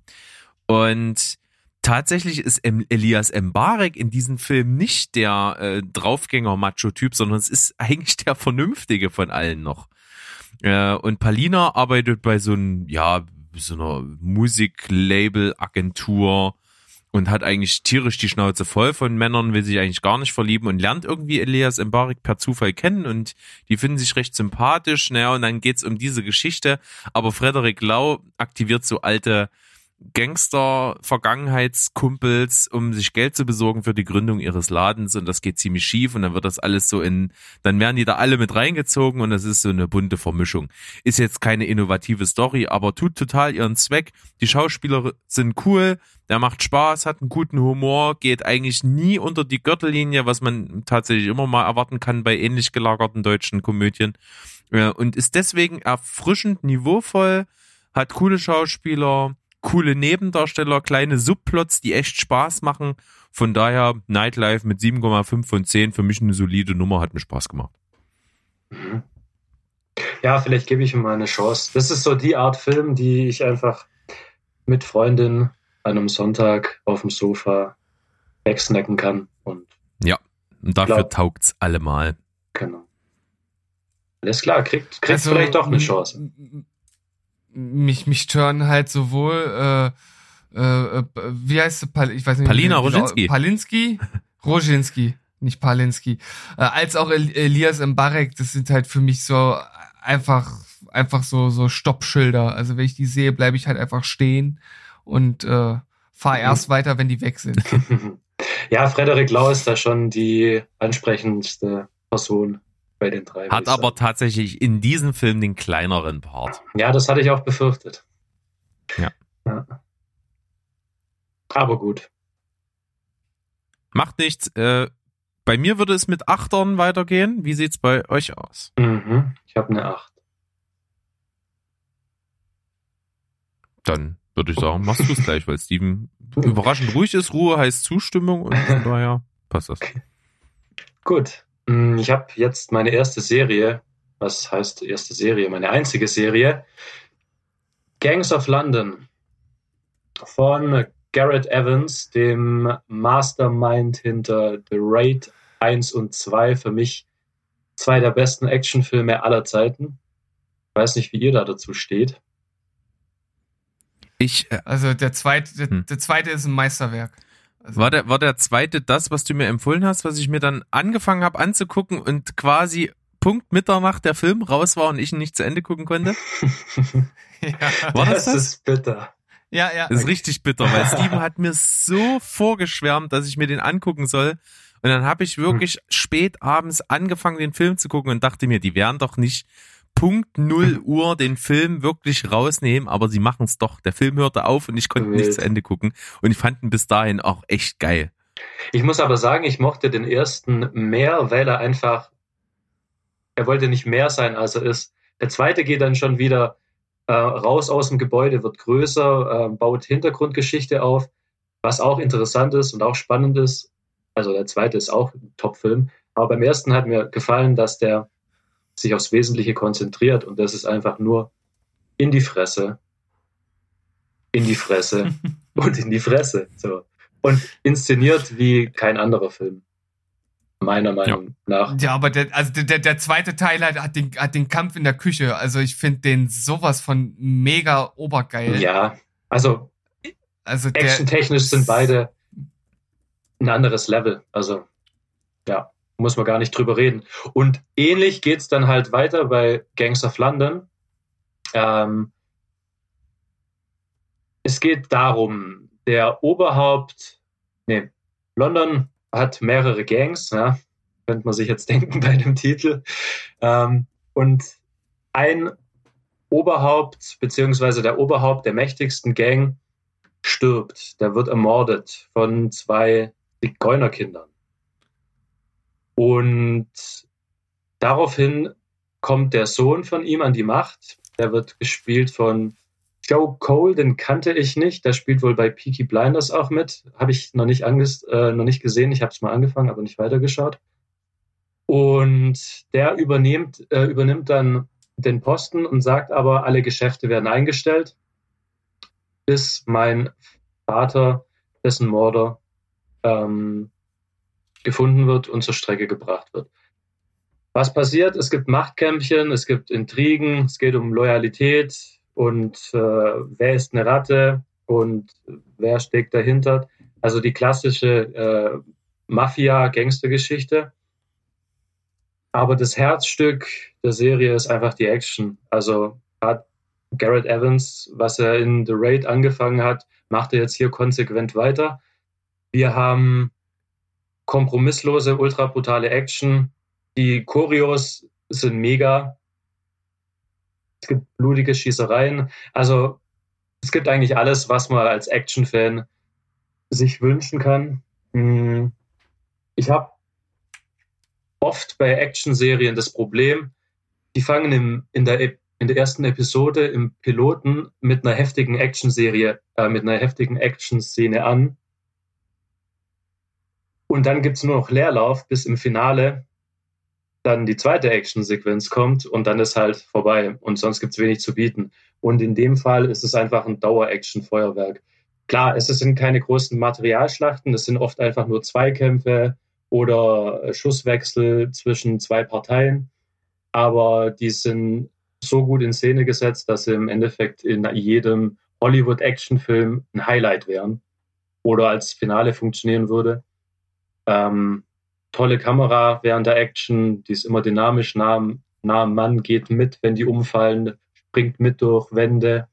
Also das ist wirklich ja, großartig inszeniert. Die Geschichte fängt spannend an. Gegen Ende verliert sie mich ein bisschen, mm, aber ist gar nicht so wild, weil die Action tröstet einen drüber hinweg. Keine perfekte Serie, aber in Sachen Action wirklich perfekt. Deswegen gibt's acht von zehn Punkte. Was man vielleicht noch dazu sagen kann, ähm, neben Garrett Evans hat auch Javier Gans, spricht man ihn so aus, Regie geführt bei einigen Folgen. Den kennt man aus dieser, aus äh, Frontiers zum Beispiel, also aus dieser Martyrs-Ära, die französischen harten Horrorschocker. Hat in Amerika dann nicht mehr viel gerissen, hat Hitman gemacht, glaub. Mm, Und ja, also die beide stehen für harte Action. Gibt auch einige Foltereinlagen, also es ist ultra brutal, aber auch ultra gut in Szene gesetzt. Würde ich auf jeden Fall jedem ans Herz legen, der auf harte Action steht. Steht schon länger auf meiner äh, Liste und du machst es mir jetzt nicht einfacher, das noch weiter zu ignorieren. Also. ja. Ja. Hast du, hast du jetzt in, quasi erstmal ein Overall äh, jetzt äh, reviewed oder war es bloß jetzt die erste Staffel oder hast du beide schon gesehen? Ähm, es gibt doch nur eine. Oder also, sehe ich das Na gut, dann ist die zweite bloß angekündigt. Ja, ja. Ich dachte jetzt gerade, was? Habe ich hier was okay. verpasst? Nee, weil ich habe ich hab jetzt nochmal kurz nachgelesen, weil ich mich damit noch nicht befasst habe, wie viel es da gibt und habe hier zwei Staffeln ge gelesen, aber mhm. dann ist die zweite einfach nur angekündigt wahrscheinlich. Was mich extrem gestört hat, hm, die Serie hat neun Folgen, acht Folgen, jede Menge Action und im Finale hat sich der Herr dafür entschieden, einfach die Action runterzuschrauben. Das ist so total untypisch gewesen. Und dann hat es mich schon ein bisschen unbefriedigt zurückgelassen. Ich dachte so, Mensch, ich dachte, jetzt kommt das große Finale. Ähm, ja, aber alles, was davor passiert ist, entschädigt da dafür eigentlich. Ja. Anschauen. Das ist auf jeden Fall cool. Ich, ich bin gehypt, mhm. muss ich sagen. Ja. Darsteller. Ich bin auch gespannt ähm, auf, ja auf den auf den äh, Brutalitätsgrad, denn ähm, das war tatsächlich so ein bisschen das, was ich bei äh, The Raid 2 äh, schon auch kritisiert habe, äh, weil es halt manchmal wirklich nur so äh, wir wollen halt einfach krasse Gewalt zeigen war, ohne irgendwie noch einen äh, Sinn und Verstand. Und ich habe irgendwie das Gefühl, das wird hier ähnlich sein. Ja, ähm, selbstzweckhafte Gewalt kann man nicht abstreiten. Also man muss die Action nicht so inszenieren. Also ja. es es gibt schon so die ein, ein, zwei, drei Momente, wo man sich denkt, okay, da hast du es gut gemeint. Oh, jetzt ein bisschen derb, hä? ist ein bisschen derb, ist ein bisschen derb, ja, ja. Und das, das ging mir zuletzt so mhm. bei Brightburn. Ja, aber da mochte ich es, da hat es so einen Fun-Splatter-Faktor äh, bisschen. Ja. Also wenn, wenn bei Gangs of London mit einem Gewehr auf einen Kopf geschossen wird, dann platzt der. Also es äh, gibt kein, es, gibt, es gibt kein kleines äh, Löchchen in der Stirn vorne drin. Ähm, ich würde schon sagen, es ist vermutlich auch realistischer, wenn aus einer großen Entfernung mit einem großen Kaliber auf den Kopf geschossen wird. Ich kenne mich nicht mit Waffen aus. Ähm, ja, aber die Kamera hält drauf. Also die lässt, überlässt dir nichts, überlässt nichts deiner Fantasie. Und wenn in einer Serie, äh, in einer Folge gefoltert wird, dann sieht man halt auch wie die Fingernägel sich lösen. Das ist zum Beispiel eine Art von Gewalt, die ich überhaupt gar nicht brauche in Filmen. Also das hätte nicht sein müssen. Mhm. Aber Spaß. Okay, wir haben es deutlich also gemacht. Wenn ich, also wenn ich mir etwas anschauen äh, möchte, was ganz viel äh, mir der Fantasie überlässt, dann schaue ich mir ein Porno an. Na, okay.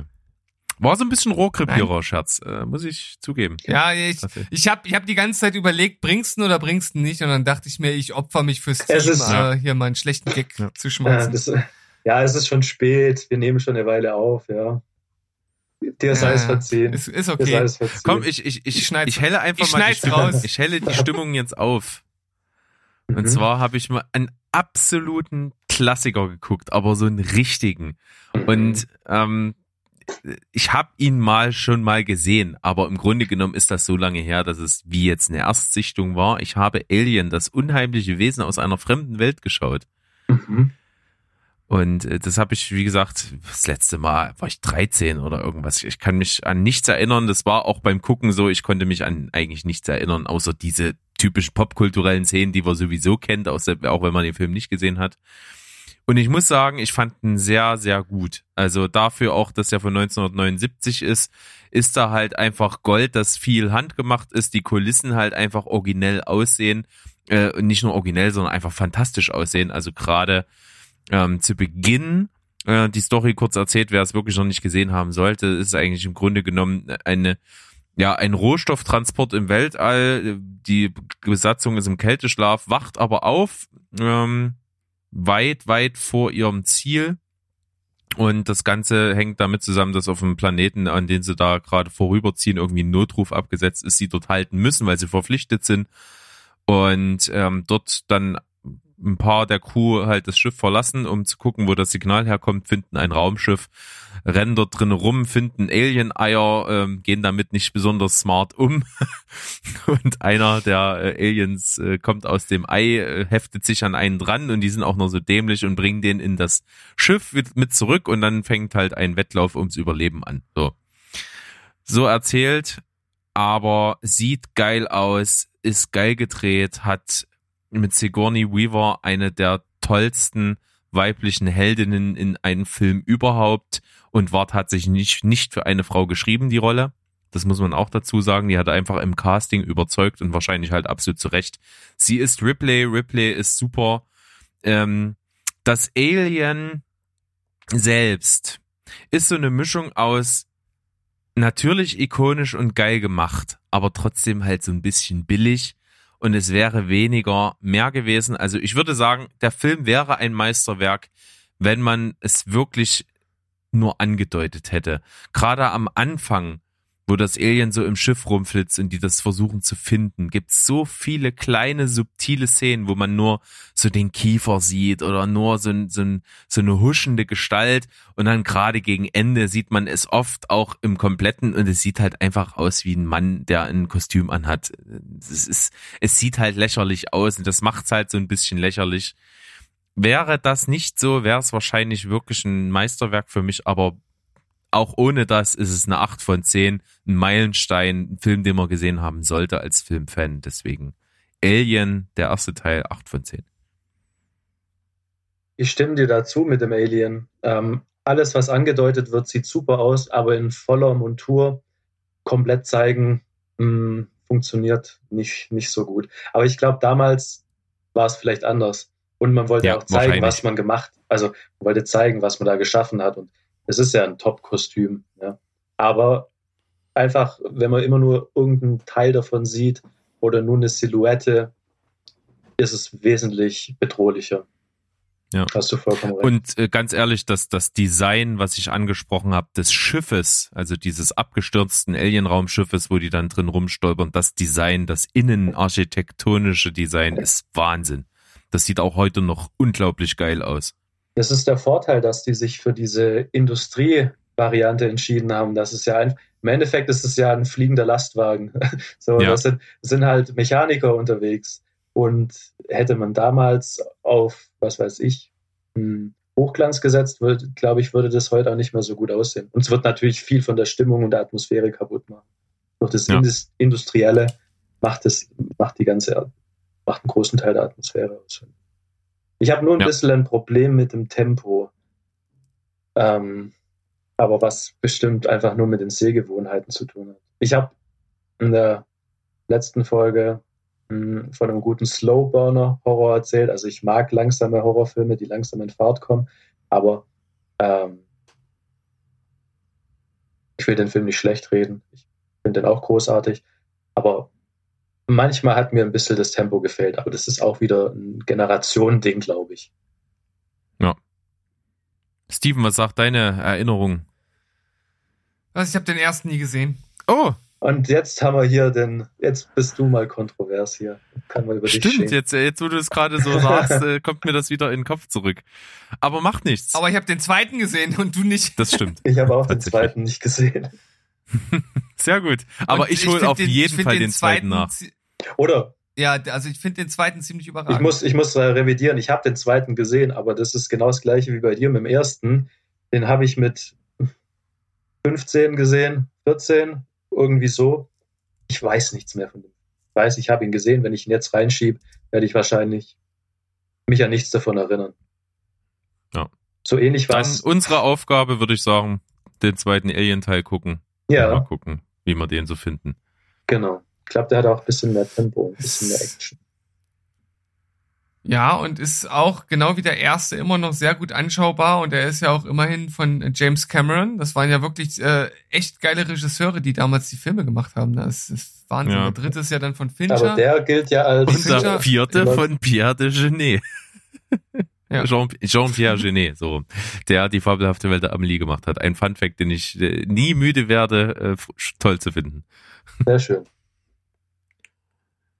Ja, was habt ihr noch im Programm? Ich habe noch zwei Achter. Äh, hm, ich habe eine neun. Ach so, okay. Mhm. Und Berg und ich haben noch ein Tandem. Genau, okay. dann machen wir erstmal das Tandem, würde ich sagen. Mhm. Ja, bei mir ist es eine 8,5, bei dir eine 8. Ja. ja. Können wir jetzt okay, zusammen abfrühstücken, würde ich sagen.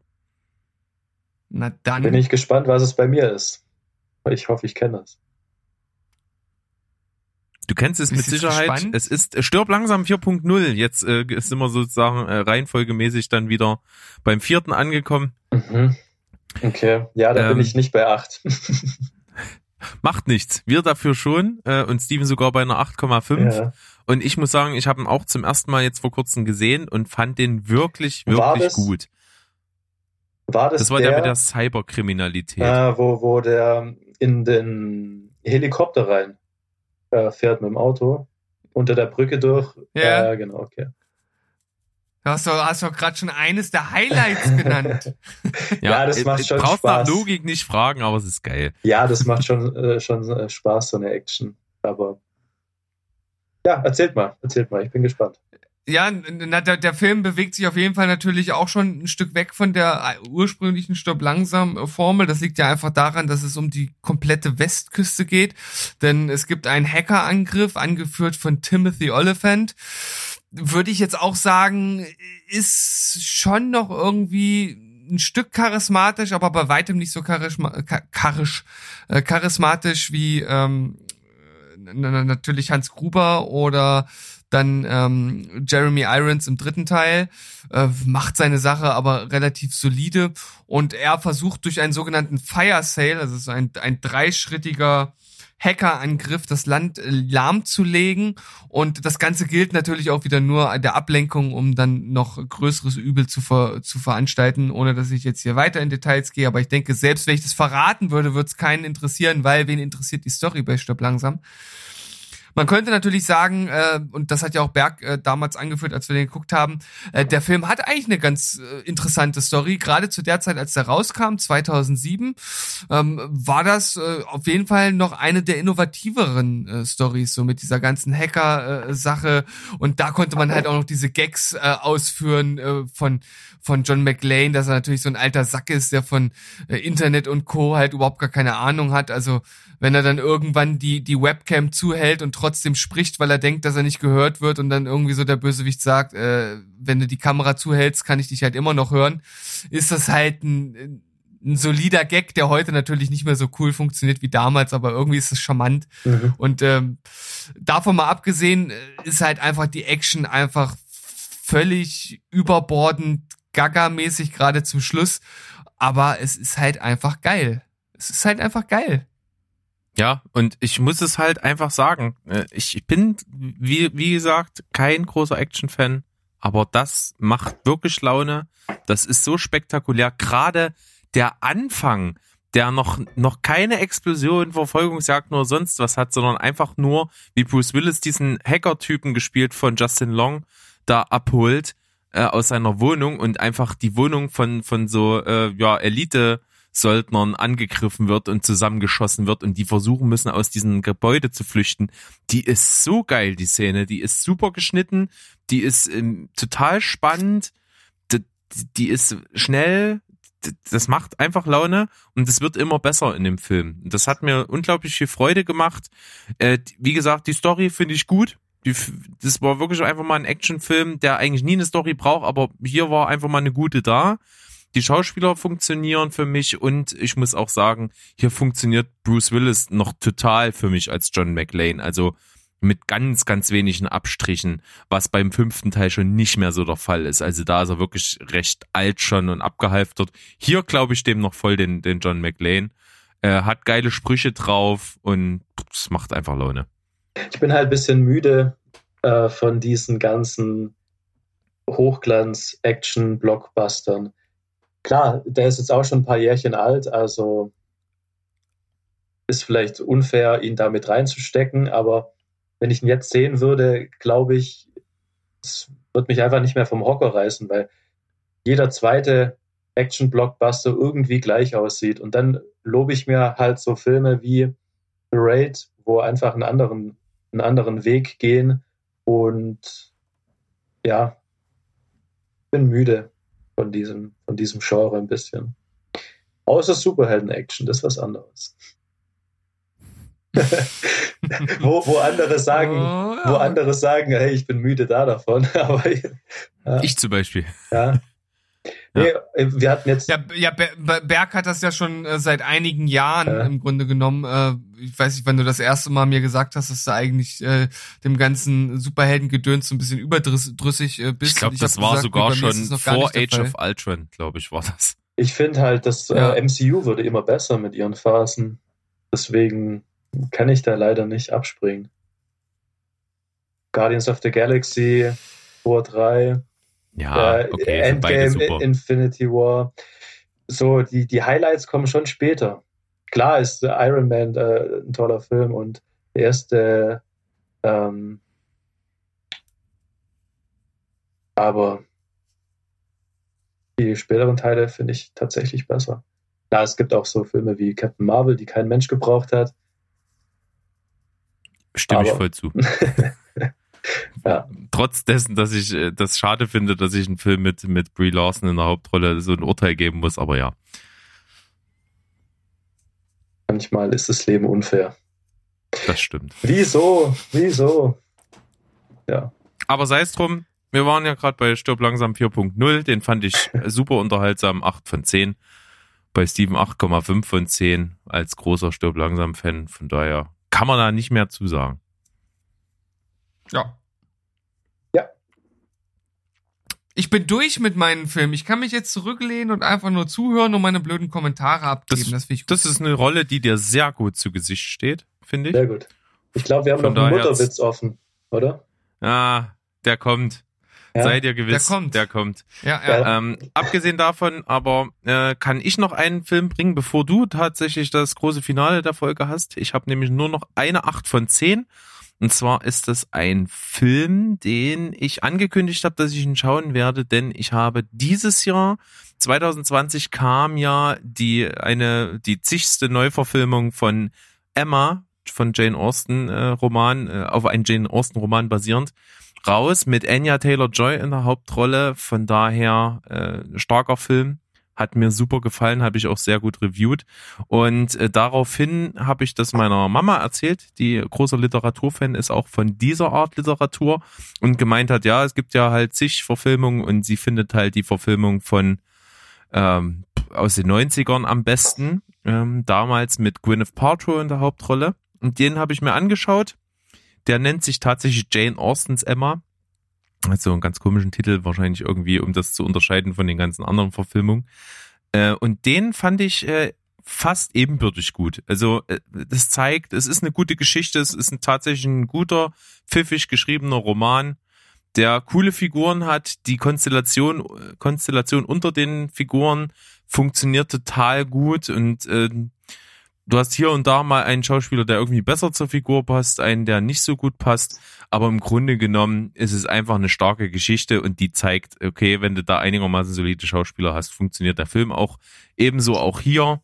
Äh, Gwyneth Paltrow hat mir gut gefallen, aber ebenso die anderen. Tatsächlich gibt's hier so zwei Nebenfiguren, die echt mega geil besetzt sind. Eine, eine mit Toni Collette, äh, die ich auch so als Schauspielerin cool finde, die aber hier einfach äh, noch besser als in den Filmen von diesem Jahr auf die Rolle passt der Harriet Smith. Und ansonsten macht er Spaß, hat mir gut gefallen, 8 von 10. Ja, zur Story habe ich schon in der anderen Folge was gesagt. Emma mit äh, Anya Taylor Joy, heißt sie, glaube hm. ich. Habe ich, hab ich gesehen, genau. Ja. Der steht auch auf jeden Fall noch auf der Liste. Ich mag sie als Schauspielerin ja sehr. Ja, welcher, ist, ich fand ihn großartig. Welcher ist denn besser? Äh, der neue. Der neue. Weil der neue das hat, worauf ich halt schon, wofür ich halt schon ein Faible hab, der sieht halt wahnsinnig geil aus. Also der hat ja, unglaublich Trailer, tolle so. Kameraarbeit, unglaublich tolle Farben, sehr stimmig. Das, da gehe ich halt schon drauf ab. Das ja. hat der ältere nicht so. Dafür aber mhm. eine starke Geschichte und starke Schauspieler nach wie vor. Deswegen habe ich hier dann nochmal einen halben Punkt abgezogen, aber im Grunde genommen okay. Äh, macht der neue vieles besser. Schön.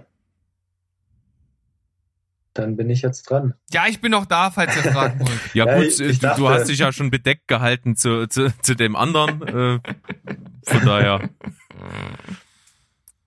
Zu welchem anderen? Na, zu den anderen Emma-Filmen von aus diesem Jahr. Hast, hast ja auch jetzt nicht so äh, den Willen gehabt, den dir anzugucken und wahrscheinlich für den 90er-Jahre-Film mit Gwyneth Paltrow noch viel weniger. Ja, das ist tatsächlich sowas, was mich recht wenig anspricht. Das Einzige, was mich jetzt äh, dazu bewegen äh, könnte, ist, weil ich ja ein bisschen ähm, jetzt äh, auf Anya Taylor-Joy auch abfahre, dass das halt äh, mich ein bisschen in die Richtung drängen würde. Ist auch mein Hauptgrund, warum ich den neuen dann äh, unbedingt mal sehen möchte. Weil die Geschichte an sich turnt mir jetzt nicht unbedingt, ist jetzt nicht unbedingt mein Film, aber die Bilder sahen toll aus. Ähm, in das Damen-Gambit war sie hervorragend und ja, muss ich, muss ich mir anschauen. Allein wegen. Sehr gut. Dann gebührt dir die Ehre des letzten Filmes mit einer 9 von 10. Ich ja, gespannt. ich glaube, das wird ein Film sein, der, den ihr ähnlich einstufen werdet.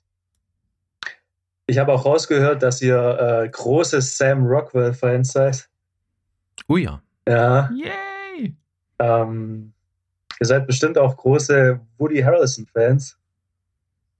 Ja, doch. Ja. Ja. Weißt, äh, weißt du schon, welcher Film?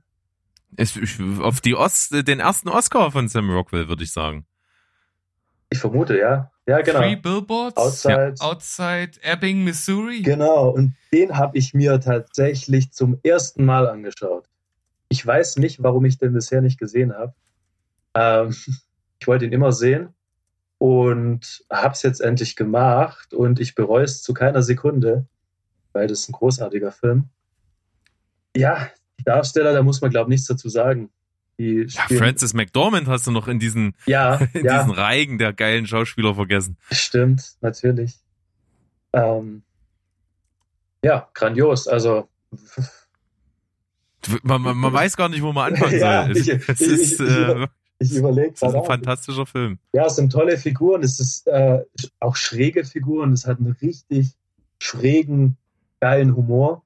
So böse, trocken, ist traurig, ist schockierend, ist lustig, hat tolle Dialoge. Die Handlung ist so nicht vorhersehbar. Also, was mit Woody Harrison passiert, das trifft einen dann schon. Hm ja, ich weiß gar nicht, was ich dazu sagen soll. Die Figurenentwicklung, gerade von äh, Sam Rockwell, könnte irgendwie kitschig rüberkommen oder klischeebehaftet sein, aber ist es nicht. Es ist vollkommen zu Recht der lange überfällige erste Oscar für ihn. Ja, also ist einfach ein wunderbarer, toller Film. Warum nur neun? Ich habe auch überlegt, eigentlich müsste da mehr gehen, aber ich weiß es nicht. Vielleicht reift er nach. es gibt so Filme, die reifen nach. Äh, da denkt man eine Woche später noch drüber nach und denkt so, nee. War doch ein 10-Punkte-Film. Vielleicht ist hier auch so. Habe ich gestern erst gesehen. Genau. Ja, ist noch sehr frisch. Also bei mir ist tatsächlich so, ich habe jetzt nochmal nachgeschaut, ich habe 8,5 von 10 gegeben, Steven auch. Ja. Ähm, ich bin da auch sehr gespannt auf eine Zweitsichtung, die ich mir auf jeden Fall mal geben werde. Ich habe ihn auch im Regal stehen. Das werde ich tun, aber ähm, ich, für mich war der Film sowieso Pflicht seit der ersten Ankündigung, weil er halt von Martin McDonough ist, der mhm. halt äh, Brügge sehen und sterben gemacht hat, einer meiner absoluten Lieblingsfilme und der auch sich einfach sehr, sehr viel Zeit lässt, sehr, sehr ähm, eigen ist in den Filmen, äh, die er auswählt mhm. äh, zu tun und umzusetzen. Und von daher war ich da sowieso begeistert und schon von Anfang an all in und bin nicht enttäuscht worden. Brügge sehen und sterben war sein letzter Film davor, ne? Und das ist über zehn. Nee, nee, äh, Seven Psychos war. Ah, den war fand ich, den, den fand ich nicht so toll. Ja, der hat mir gefallen, weil ich da auch die Rolle von Woody Harrelson sowas von geil fand. Und Christopher Walken spielt mit. Ja, also äh, ja. Äh, schauspielerisch äh, ein Top-Film, aber ich war ein bisschen enttäuscht. Äh, aber vielleicht lag es auch äh, gesehen und sterben, dass ich den davor gesehen hat. Ähm, ja. Ja. Steve, Steven ja. Brauch, ich glaube, wir haben alles gesagt, was du wahrscheinlich auch zu dem Film sagen wollen würdest. Ja, na, ich könnte jetzt höchstens noch anführen, dass der tatsächlich bei mir auch ein bisschen gereift ist in der Zeit, weil ich habe jetzt nicht nachgeschaut, welche Bewertung ich ihm gegeben habe und als du dann sagtest 8,5, hätte ich eher gedacht, es äh, steht eine 9 bei mir. Ja. Also ich hätte, würde dem jetzt wahrscheinlich äh, rein aus dem Gedächtnis her als eine 9 einstufen auch. Ja, geht mir fast ähnlich, aber wie gesagt, ich, ich habe alle Zeit der Welt für die Zweitsichtung und dann bin ich mir klarer über meine Gefühle für diesen Film. Genauso wie ich mir über die Gefühle bezüglich deiner Mama klar bin. Bisschen konstruiert, aber, aber mal ausnahmsweise ja, was Schönes. Stimmt. Ja, so kurz vor Schluss noch kurz reingedrückt, wie bei deiner Mama.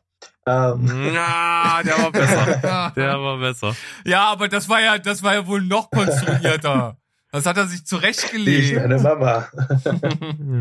ja. Okay, gut, touché. Jetzt, ja, jetzt, jetzt, jetzt wird's ein Feuerwerk. Jetzt Finde ich gut. Jetzt ist gut. Fulminanter Abschluss für eine Folge, in der wir auch mal einfach jemanden äh, als drittes neben uns beiden mit hatten, der ein paar Filme mit reingebracht hat. Auch äh, tatsächlich fast alles Filme, die wir nicht gesehen haben. Von daher war es eine schöne bunte Mischung. Das, das passt gut. Und ich bin eigentlich recht wie, begeistert. Wie, wir bei uns sagen, ein buntes Potpourri. Ja, Potpourri. Ja, Steven, diesmal darfst du so ja. die, die Abmoderation einfach mal machen, damit ich dich bloß nicht übergehe. Das, äh, die, das will ich vermeiden, um jeden Preis. Ja, das wäre jetzt gerade zum Ende der Folge auf jeden Fall die schlechteste Option, die du treffen könntest, denn dann wäre ich wirklich, wirklich äh, sauer auf dich. Und du willst doch nicht, dass wir sauer auseinandergehen, nein, oder? Nein. Nein. Ja, aber ich habe ja auch gar nicht mehr so viel hinzuzufügen, außer dass ich natürlich auch super froh bin, dass wir jetzt hier so eine Bereicherung dabei hatten und wie du es schon gesagt hast, äh, vor allem halt auch viele Filme, die wir selbst nicht gesehen haben. Das heißt, wirklich ein Rundumschlag heute gewesen. Ich war für die Blockbuster zuständig und dann hatten wir wirklich Filme, teilweise von denen wir noch gar nichts gehört hatten, auf der Seite von Krischer. Du hast nochmal ein bisschen Roundup gemacht aus den Sachen, die du schon in deinen Empfehlungen der Woche hattest äh, und auch nochmal ein paar Sachen mit eingebracht gebracht, mit denen ich auch gar nicht gerechnet habe. Von daher, tipptopp, äh, hat mich gefreut, hat Spaß gemacht und ähm, auf jeden Fall können wir das irgendwann nochmal machen, würde ich sagen. So sieht's aus. Da stimme ich mit ein. Äh, Steven, auch äh, danke wieder an dich. Es war wieder eine Freude mit dir. Und der letzte Dank gilt natürlich unserem Gast, der jetzt schon die zweite Folge mit uns hier gemacht hat. Ich und auch aus meiner Sicht gerne wiederkommen darf. Und von daher vielen Dank an dich. Ja, ich komme gern wieder jeden Fall hat mir Spaß Schön. gemacht und ja, mach mal die Abmod.